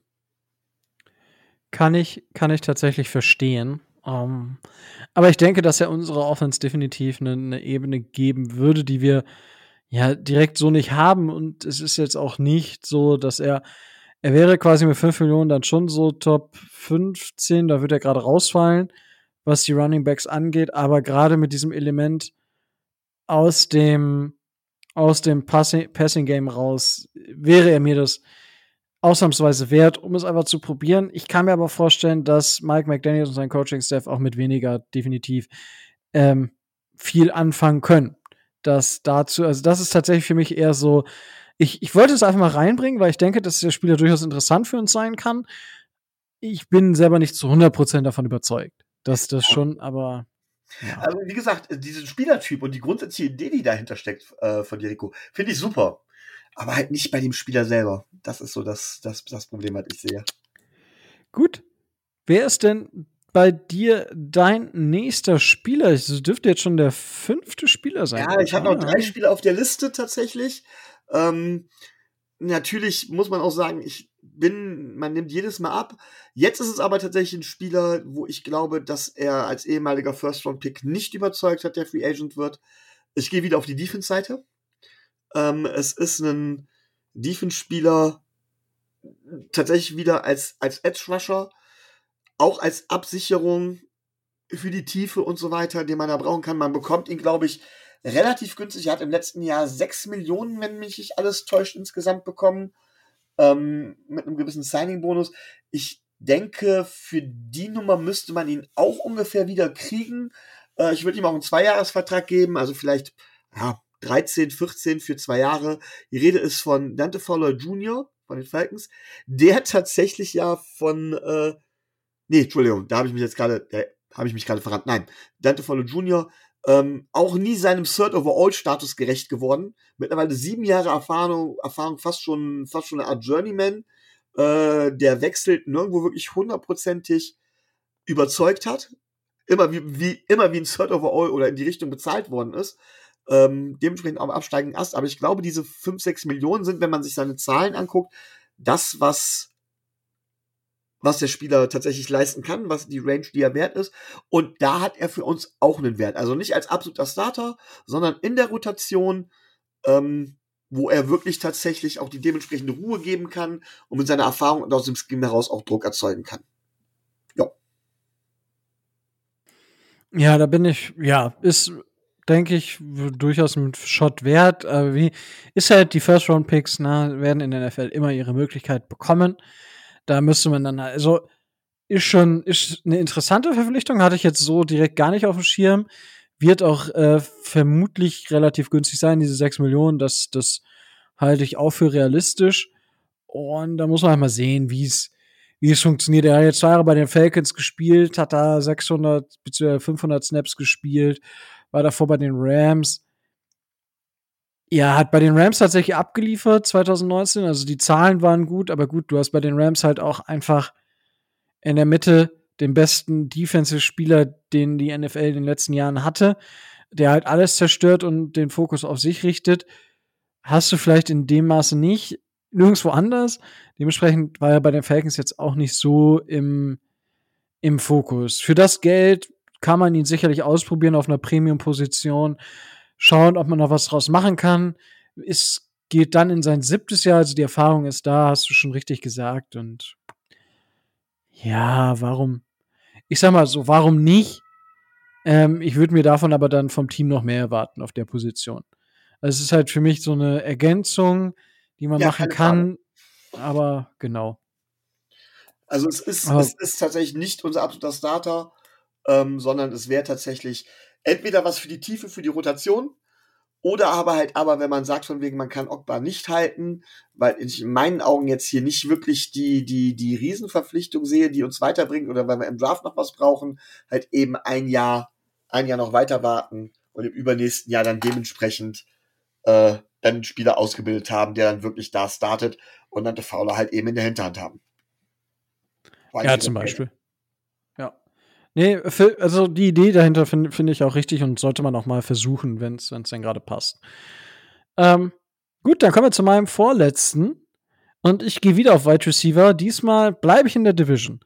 Und zwar haben die Jets es nicht geschafft, Braxton Berrios äh, zu verlängern. Und ich denke, das ist ein Spieler, den man im Auge haben muss. Wir haben zwar ja diesen äh, Returns-Spezialisten aus der kanadischen Football-Liga geholt. Braxton Berrios würde ich einen Dreijahresvertrag für 15 Millionen geben, also fünf Jahre, äh, fünf Jahre pro, fünf Millionen pro Jahr, nicht fünf Jahre pro Million. Ähm, 10 Millionen garantiert. PFF sieht ihn bei 6,6 Millionen, Sportrack bei 5,9, also in der Range wird sich das ähm, bewegen. Er ist in seiner Rolle bei den Jets immer wichtiger geworden und das hat man ja auch gegen, gegen uns hat er auch ein, zwei Mal sehr gut ausgesehen. Aber er ist vor allem auch als Returner unheimlich effektiv geworden. Und daher ist das für mich so ein, so ein kleiner Gadget-Spieler, wo ich sage, der könnte bei uns noch vielleicht die nächsten ein, zwei Schritte gehen. Ist 26 Jahre alt, hat dann einen Dreijahresvertrag und kann dann, wenn es dann noch läuft, kann man ihn immer noch verlängern, ähnlich wie bei Devante Parker damals. Als er nach seinem großen Vertrag, gut, den hat äh, Braxton Berrios nie gehabt, logischerweise. Aber ich denke, dass Berrios durchaus einer ähm, in der Breite einer Offense nochmal eine kleine Ebene mehr geben kann und gerade durch seine Return-Fähigkeiten dem Team noch mehr Value bieten kann. Daher habe ich Braxton Berrios bei mir mit auf der Liste. Micho. Äh, Kann ich verstehen. Ich war damals ein kleiner Draft-Crush von mir, wenn ich ehrlich bin. Ähm, mag den Spieler unheimlich. Erinnert mich ja so ein bisschen, wie war das hier? Mighty Mouse Teil 2? Äh, Nochmal eine Wiederholung von Jakeem Grant. Ja, ist natürlich irgendwo ein Shot wert. Ähm, er hat nie die Zahlen auf, aufgelegt, äh, die er hätte auflegen können. Ich glaube auch, dass er mehr kann. Von daher, ja, die Frage ist halt, wie baut man ihn ein? Wen will man dafür gehen lassen? Wen sieht man, wen sieht man da besser oder schlechter? Wie auch immer. Die Frage ist auch, wie viel Wide Receiver wir mitnehmen. Aber ich kann die Idee dahinter zumindest nachvollziehen. Ähm, ich hätte was anderes bevorzugt quasi, ja. Aber vollkommen okay. Gerade so als Gadget-Spieler passt das, ja. Ja, nice, ey, das geht ja heute hier runter wie Öl bei uns gegenseitig. Ja. Ähm, gut, dann hast du nach Adam Riese noch zwei Spieler auf der Liste. Ja, richtig. Und Ähm, ich auch noch einen. Also passt das ja perfekt. Ja, passt es perfekt. Dann, äh, weil du auf Wide Receiver gehst, gehe ich jetzt auch mal auf Wide Receiver. Ich habe tatsächlich noch einen Wide Receiver dran. Es war einer, der vor, war es vor zwei oder vor drei Jahren, ich weiß es schon gar nicht mehr. Ähm, ich meine, ich meine, letzt, vorletzter Saison war das, äh, der als, der richtig hoch gehandelt wurde, ähm, kam damals von den Titans, hat äh, gar nicht so viel bekommen, hat nur einen Einjahresvertrag abgeschlossen, wenn mich nicht alles täuscht. Und zwar bei den Washington Commanders. Genau, kam von den Titans. Und äh, hat dort da auch nicht so abgeliefert. Ich glaube, er kann aber wesentlich mehr. Er hat bei den Titans hat er bekommen äh, 1,2 Millionen. Ich würde ihm tatsächlich drei Jahre geben und wahrscheinlich drei Millionen pro Jahr. Also tatsächlich neun Millionen insgesamt. Die Rede ist von Adam Humphreys. Als Wide Receiver, der ich glaube tatsächlich, wenn wir Albert Wilson oder sowas gehen lassen, äh, dort tatsächlich die Position ausfüllen kann und ähm, ja, mal auf dem Sprung war, ein richtig guter äh, Receiver zu werden. Es wird kein Number One Receiver, aber er kann da zumindest die Rolle ausfüllen und bringt die dementsprechende Erfahrung auch mit. Uh, ja, der wäre tatsächlich vermutlich günstig zu haben. Warum auch nicht? Und er ist halt die Tiefe, die er mitbringt. Na, das muss man schon sagen. Hat natürlich nicht die tragende Rolle gehabt jetzt in den letzten Jahren. Sowohl bei Washington nicht, als auch bei Tennessee nicht. Ähm, hat da ja keine 400 Yards in keinem seiner Jahre erzielt. Ist flexibel einsetzbar. wird hauptsächlich, ist er im Slot eingesetzt worden. Ist halt das, was halt so, im Slot kann man halt fast nie genug Spieler haben. Ja, für mich, ja, ist halt dann einer für die Breite. Ne? Ist halt für mich dann auch einer, wo ich sage, da wäre ich mir nicht sicher, dass der den Cut übersteht. Wenn, wenn ich, also ist, ich glaube, der ist auch noch relativ spät in der Free Agency zu haben. Könnte ich mir zumindest vorstellen. Also, dass er jetzt nicht in den ersten zwei Wochen ein neues Team findet.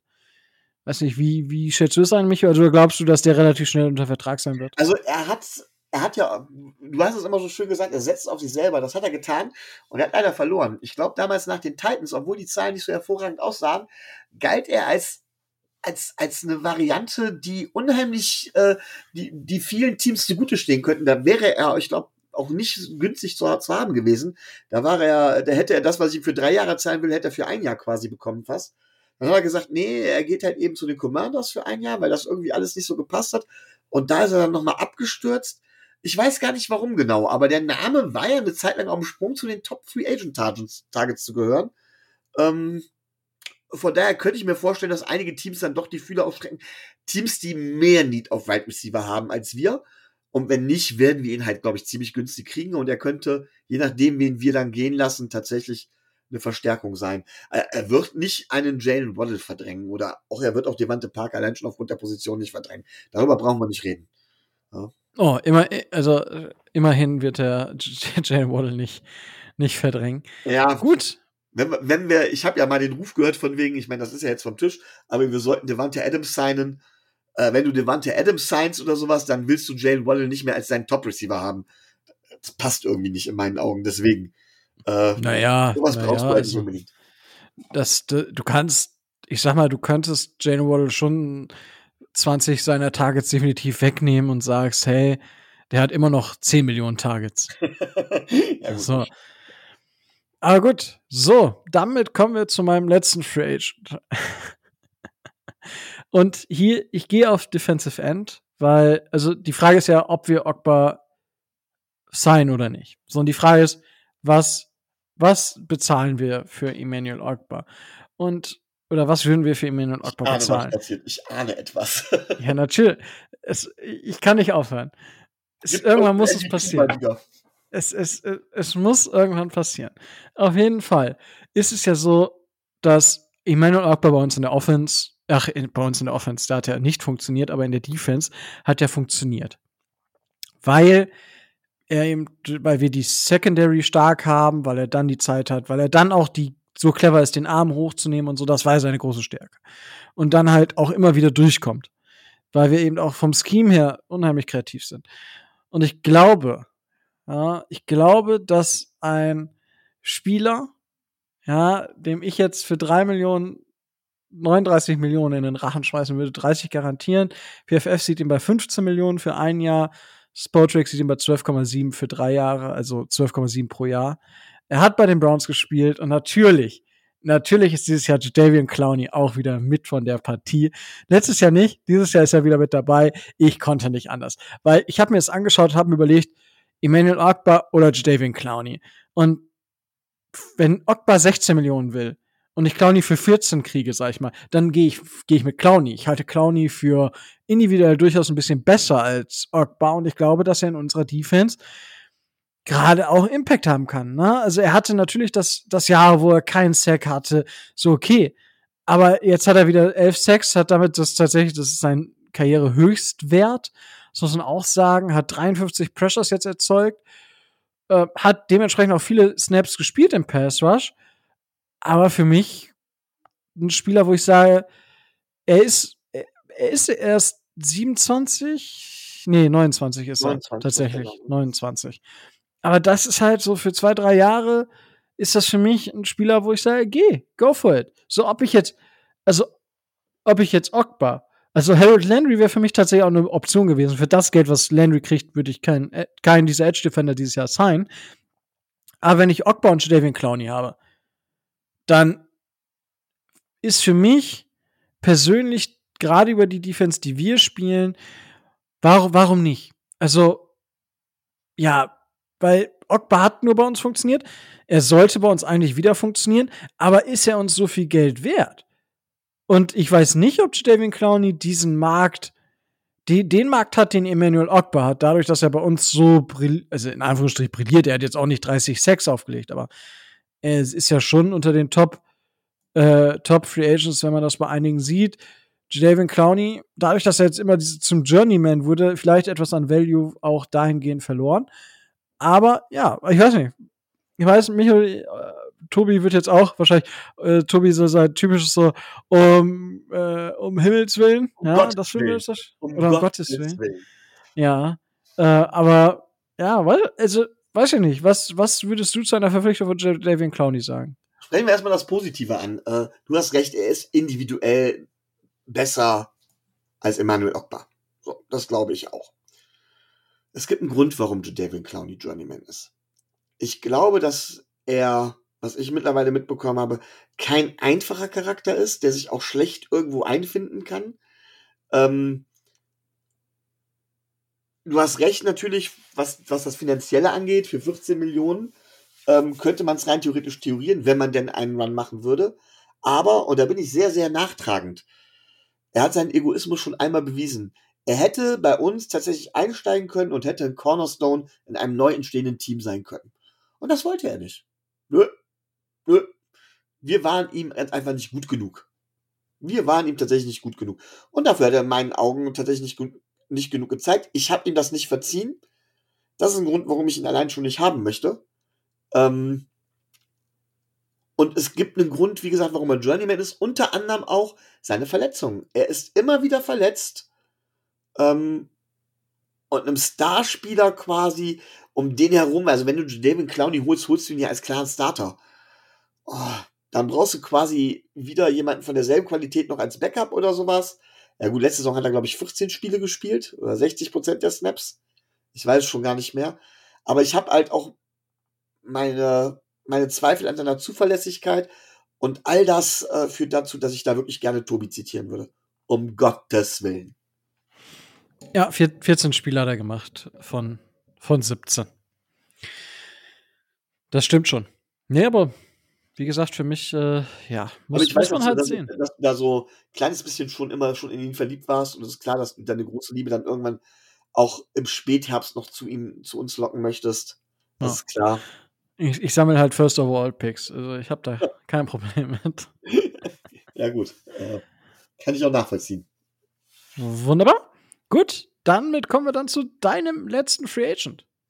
Mein letzter Free Agent ist kein First Overall Pick, ist noch nicht mal ein First Round Pick. Ähm, ist ein Spieler, der auch schon sieben Jahre in der Liga ist, hat bei Tampa Bay gespielt, bei San Francisco, jetzt zuletzt bei New Orleans und ist ein Linebacker. Hat gute Saisons gehabt, hat schlechte Saisons gehabt, ähm, wird relativ günstig zu kriegen sein, wenn ich das äh, so halbwegs vernünftig sehe ähm, und könnte dementsprechend erstmal uns dementsprechend äh, helfen auf Linebacker, auf Inside Linebacker, da zumindest ähm, ja, zuzuschlagen. Wie gesagt, er hat schon mal deutlich besser gespielt. Er ist da, er ist mit 27 und trotzdem hat er seine beste Zeit schon hinter sich. Dementsprechend günstig bekommt man ihn. Aber ich tippe da drauf tatsächlich zwei Jahre, drei Millionen und dann haben wir Quan Alexander ehemals dann Saints, dann Dolphins. Und hätten ihn bei uns in der Defense. Und ich glaube, dass der die Defense, gerade auch was den Run-Bereich angehen würde, stabilisieren würde. Ja, also ich habe tatsächlich. David Clowney, das ist mir schon klar. Aber Ja, das, das ist richtig. Ähm, ja, müsste. Ja, gut, Quan Alexander war jetzt. Ja, war jetzt nicht die, die Offenbarung und das war, ist halt einfach, also es ist krass, dass der sich so elendig lange in der NFL gehalten hat, muss man sagen. Er hatte ein, zwei gute Jahre, aber pff, ja, also es ist wirklich low budget und so Ruster Borderliner, wie du das ja immer sagst. Also mehr ist er für mich nicht, auch wenn er noch jung ist, aber äh, also ich glaube, wenn er dass er mehr kann in einem vernünftigen System. Ja, klar. Also, ich meine, der hat jetzt, der hat zwar in Tampa, der war ja Starting, war ja Starter, zumindest die ersten drei Jahre.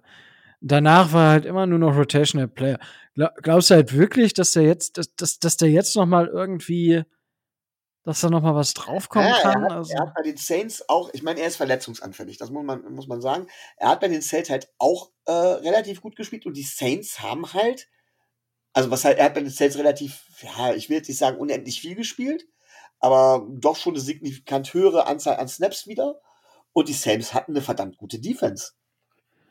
Sind ja, ja, aber gekommen. Deswegen, da war er zumindest ein Teil von. Also, ähm, ich glaube, dass er ein bisschen unterschätzt ist oder unterbewertet ist. Und da sehe ich halt tatsächlich den Value in ihm. Für diese zwei Jahre, aber nochmal unterschiedliche Strategie. Ich sage ja erst nochmal ein Jahr später, ne? wo wir erst eingreifen. Ja, also, also, ja, wie gesagt, für mich ist halt, ja, ich sehe das, ich glaube nicht, dass, dass man da noch viel erwarten kann. Für mich ist er auch bei den Saints eher eine Mitschwimmer gewesen, als dass er wirklich eine tragende Rolle dort gehabt hat. Dementsprechend, ja, muss man, muss man sich anschauen. Also ich würde da nicht Nein sagen für das Geld. Kann man definitiv solche Sachen mal probieren. Aber mehr auch nicht. Ja, ähm, gut, dann haben wir tatsächlich die Free Agents zusammen. Äh, war tatsächlich, ich denke, einige eine gute Vielfalt da, äh, da an Spielern, die wir euch jetzt geboten haben. Ihr könnt jetzt mal eure Meinung lassen, äh, eure Meinung sagen, was ihr so meint, welche gut, welche schlecht, wen würdet ihr noch holen, wen haben wir komplett vergessen, wie kann uns sowas passieren? Eine absolute Frechheit, dass wir an Spieler XY nicht gedacht haben. Ähm, Jetzt gibt's aber noch eine Sache, die ist mir jetzt vorhin angefallen, die ich vorne weg machen soll. Micho, Kevin Ridley ist ein Jahr, mindestens ein Jahr gesperrt, weil er gewettet hat für ich irgendwie 1500 Dollar insgesamt. So, deine, deine Meinung dazu? Ich meine, Kevin Ridley hat nicht gespielt, ne? Ähm, aber es gibt nun mal klare Richtlinien, die hat er verletzt und äh, wie heißt es immer schön, das Gesetz ist blind, ne? Ähm, Strafe ist Strafe. Ich frage mich, ich frage mich, wer bei dem, wer, wer, wer da wirklich bei ihm drauf guckt. Also die haben ja immer irgendwie einen Staff um sich rum. Ähm, und da sind anscheinend immer so viele Idioten bei, die tatsächlich es nicht schaffen, die Spieler, die Spieler auch anständig zu warnen. 1500 Dollar, das ist jetzt auch nichts, wo man sagt von wegen, oh, der ist, ein, der ist spielsüchtig oder sonst irgendwas. Also, das ist einfach dumm. Das ist tatsächlich einfach dumm. Ja. Und äh, ja. Ja, ich also das, zu sagen? das Es lässt seinen Marktwert natürlich gegen Null fallen. Und mal gucken, was nach dem Jahr ist. Ähm, er hat ja auch die Vorgeschichte noch. Puh, Kann sein, Ja. dass wir Kevin Ridley, äh, also das da auf jeden Fall bedeutet, von, dass, dass es lange dauert, bis wir ihn, äh, bis wir ihn nochmal in der NFL richtig sehen. Richtig sehen, meine ich. Ja. Das, das kann sein. Jetzt gab es natürlich viele, die gesagt haben, ja, hier die NFL, der wettet einer 1500 Dollar und wird ein Jahr gesperrt und Menschen oder halt so ein Adrian Peterson wurde nur für acht Spiele gesperrt. Ein, ähm, andere Spieler wegen Domestic Violence für vier, vier Spiele nur, für zwei Spiele. Ja, so ein Hill oder Hunt oder wie sie alle heißen. Ähm, was ja natürlich schändlichere, maximal schändlichere Taten sind. Also das ist ja, also, ne, muss man, Ja, aber muss darum geht nicht drüber gar nicht. Also es geht ja gar nicht darum, die Sachen gegeneinander aufzurechnen. Ich gebe geb da jedem, der das, der das so sagt, vollkommen recht. Aber, und das muss man auch ganz klar sagen, im luftleeren Raum betrachtet, und das muss man sowas erstmal, gibt es ein Verbot und es gibt für das Verbot die entsprechende Strafe. Punkt.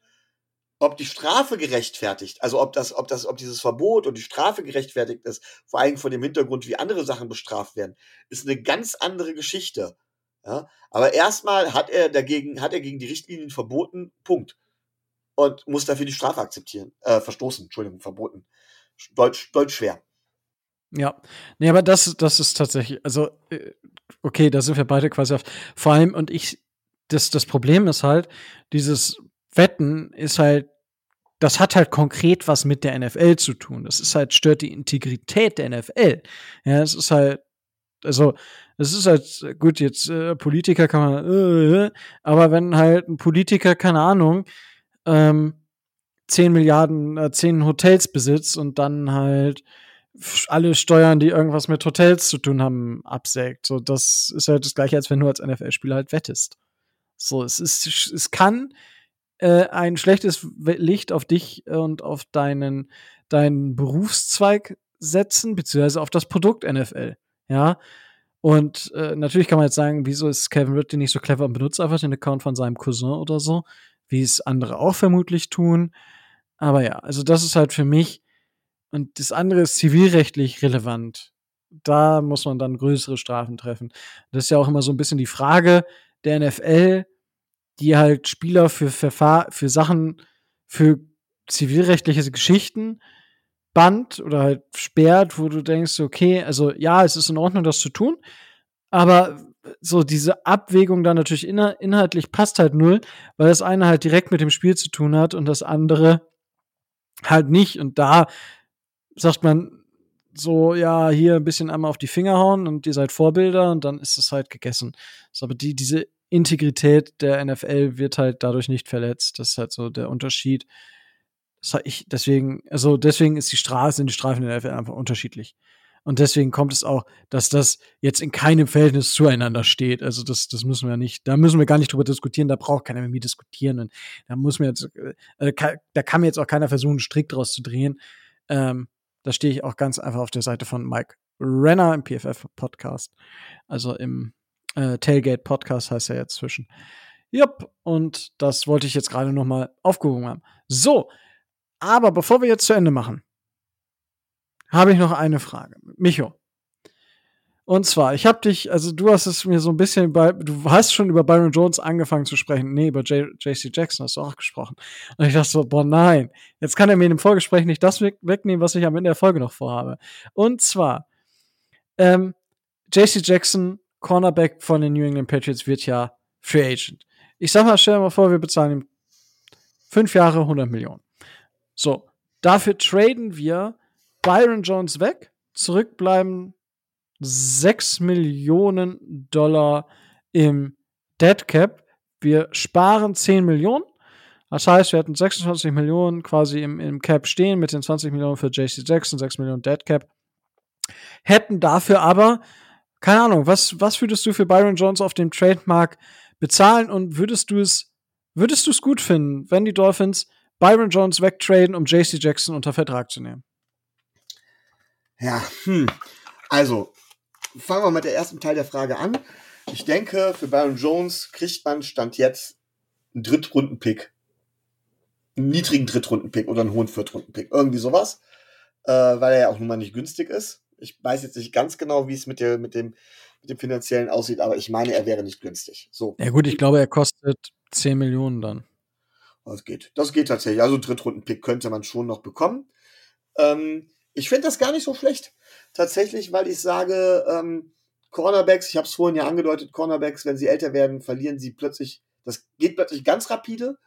Ähm, Byron Jones war auch, hat auch nie so gespielt wie der bestverdienste Cornerback. Äh, frisches Blut tut uns da vielleicht auch ganz gut. Vielleicht auch vor dem Hintergrund, dass wir unsere Defense dann irgendwann jetzt auch mal wieder ein bisschen anders aufbauen. Ne? Gerade wenn wir da äh, mit neuen Coaching-Staff oder sowas, muss man das dementsprechend sehen. Also natürlich klar, keine Garantie. Ähm, also von daher, ich fände es äh, einen relativ guten Deal, wenn ich ehrlich bin. Ja, also ich, ich, ich, ich, mir ist das so vor der Sendung eingefallen und dachte so, hm, ja, ja, warum nicht? Und ich habe jetzt mal geschaut, welche, welche Teams könnten an so einem Spieler denn Interesse haben. Für mich die Chargers, die definitiv was in der Defense machen müssen. Die Arizona Cardinals haben dickes Need auf Cornerback. Und auch müsste man gucken, ob es die Kansas City Chiefs nicht, nicht trifft. Und da muss man gucken, was bekommst, also was machen diese Teams im Draft? Beziehungsweise gehen die diese Teams, die Chargers picken an 17, bekommen sie einen dieser Cornerbacks oder was machen die? Ja, die Cardinals picken an 23. Was passiert da? Oder kann man nicht sagen, also Pick 87 oder Pick 55 der Cardinals und man gibt selber, ich sag mal, der Dolphins einen Pick 55 rein und geben dafür Pick 123, also einen Viertrunden-Pick nochmal zurück.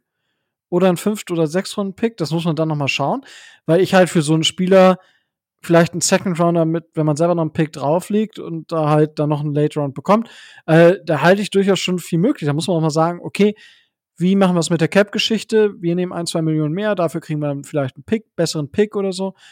Aber da halt, also ich denke schon, dass dann Late Second Runner oder halt dieser einer der Third Runner Pick 79 hätten die Chargers in Runde 3 wäre das. Ja, in Runde, ja, Pick 48 ist vielleicht doch ein bisschen hoch. Pick 55 kann ich mir schon eher vorstellen. Das wären tatsächlich zwei Teams oder die Chiefs Pick 62.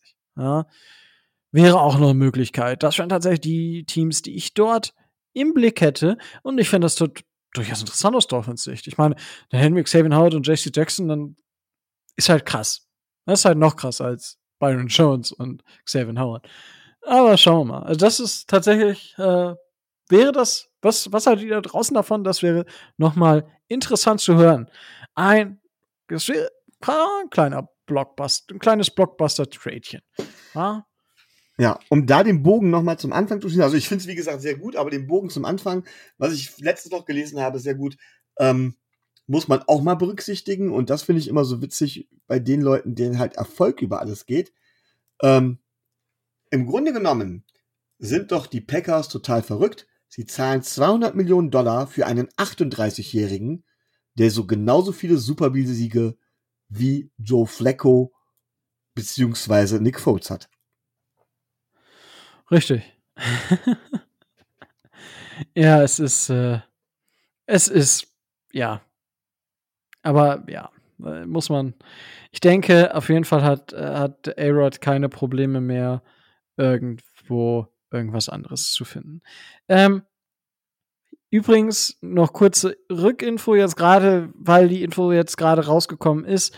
Die Cardinals äh, hauen Jordan Hicks, Linebacker, raus. Wäre auch einer, den der Dolphins wahrscheinlich sicherlich auf dem Zettel haben. Und ja. okay, Omar Kelly hat noch eine News zu Brian Flores ähm, rausgehauen. Brian Flores möchte, dass der offiziell am Gericht verhandelt wird. Also öffentliche Ge es gibt so einige Entscheidungen. Also wenn man so, wenn man so zwischenzeitlich äh, die verschiedensten Sachen verfolgt, immer wieder auch auf Twitter, gerade Schäfter, Rapperport oder sowas, da sind echt interessante Sachen bei, wo man sich manchmal fragt, wow, hier, wenn ich zum Beispiel lese, dass äh, Alejandro Villanueva von den Ravens, der Offensive Tackle, retired. Ja. Macht, äh, sorgt bei den Ravens auch für große Probleme, zum Beispiel. Ja.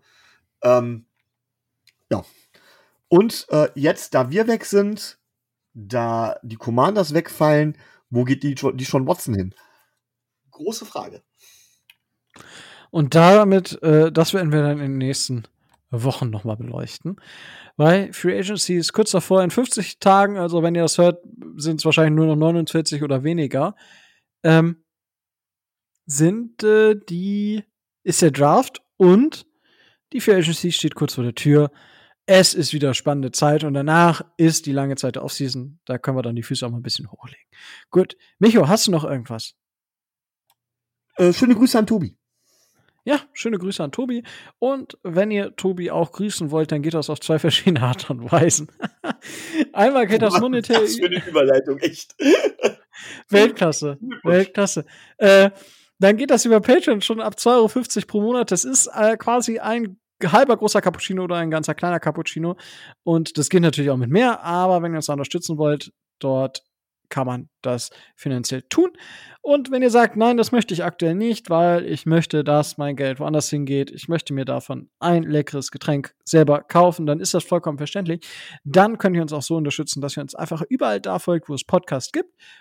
Es geht auf Spotify, auf Apple Podcast, Teaser und so weiter. Ihr könnt uns auf äh, Spotify und auf Apple Podcasts auch äh, eine Bewertung hinterlassen. Darüber wollen wir uns auch sehr freuen. Auch gerade bei Apple Podcasts, wenn ihr da wieder was schreibt, wie ihr den Podcast so findet, das freut uns immer sehr zu lesen. Und ja, wenn ihr sonst was habt, schreibt uns an, lasst uns, äh, lasst euch, lasst uns eure Kommentare hören und wie ihr die Sachen so findet, wen ihr euch wünscht. Und dann könnt ihr uns auf YouTube abonnieren. Da auch könnt ihr den Daumen hoch machen. Und dann bleibt mir jetzt wirklich nichts anderes mehr zu sagen als Stay tuned and fins up.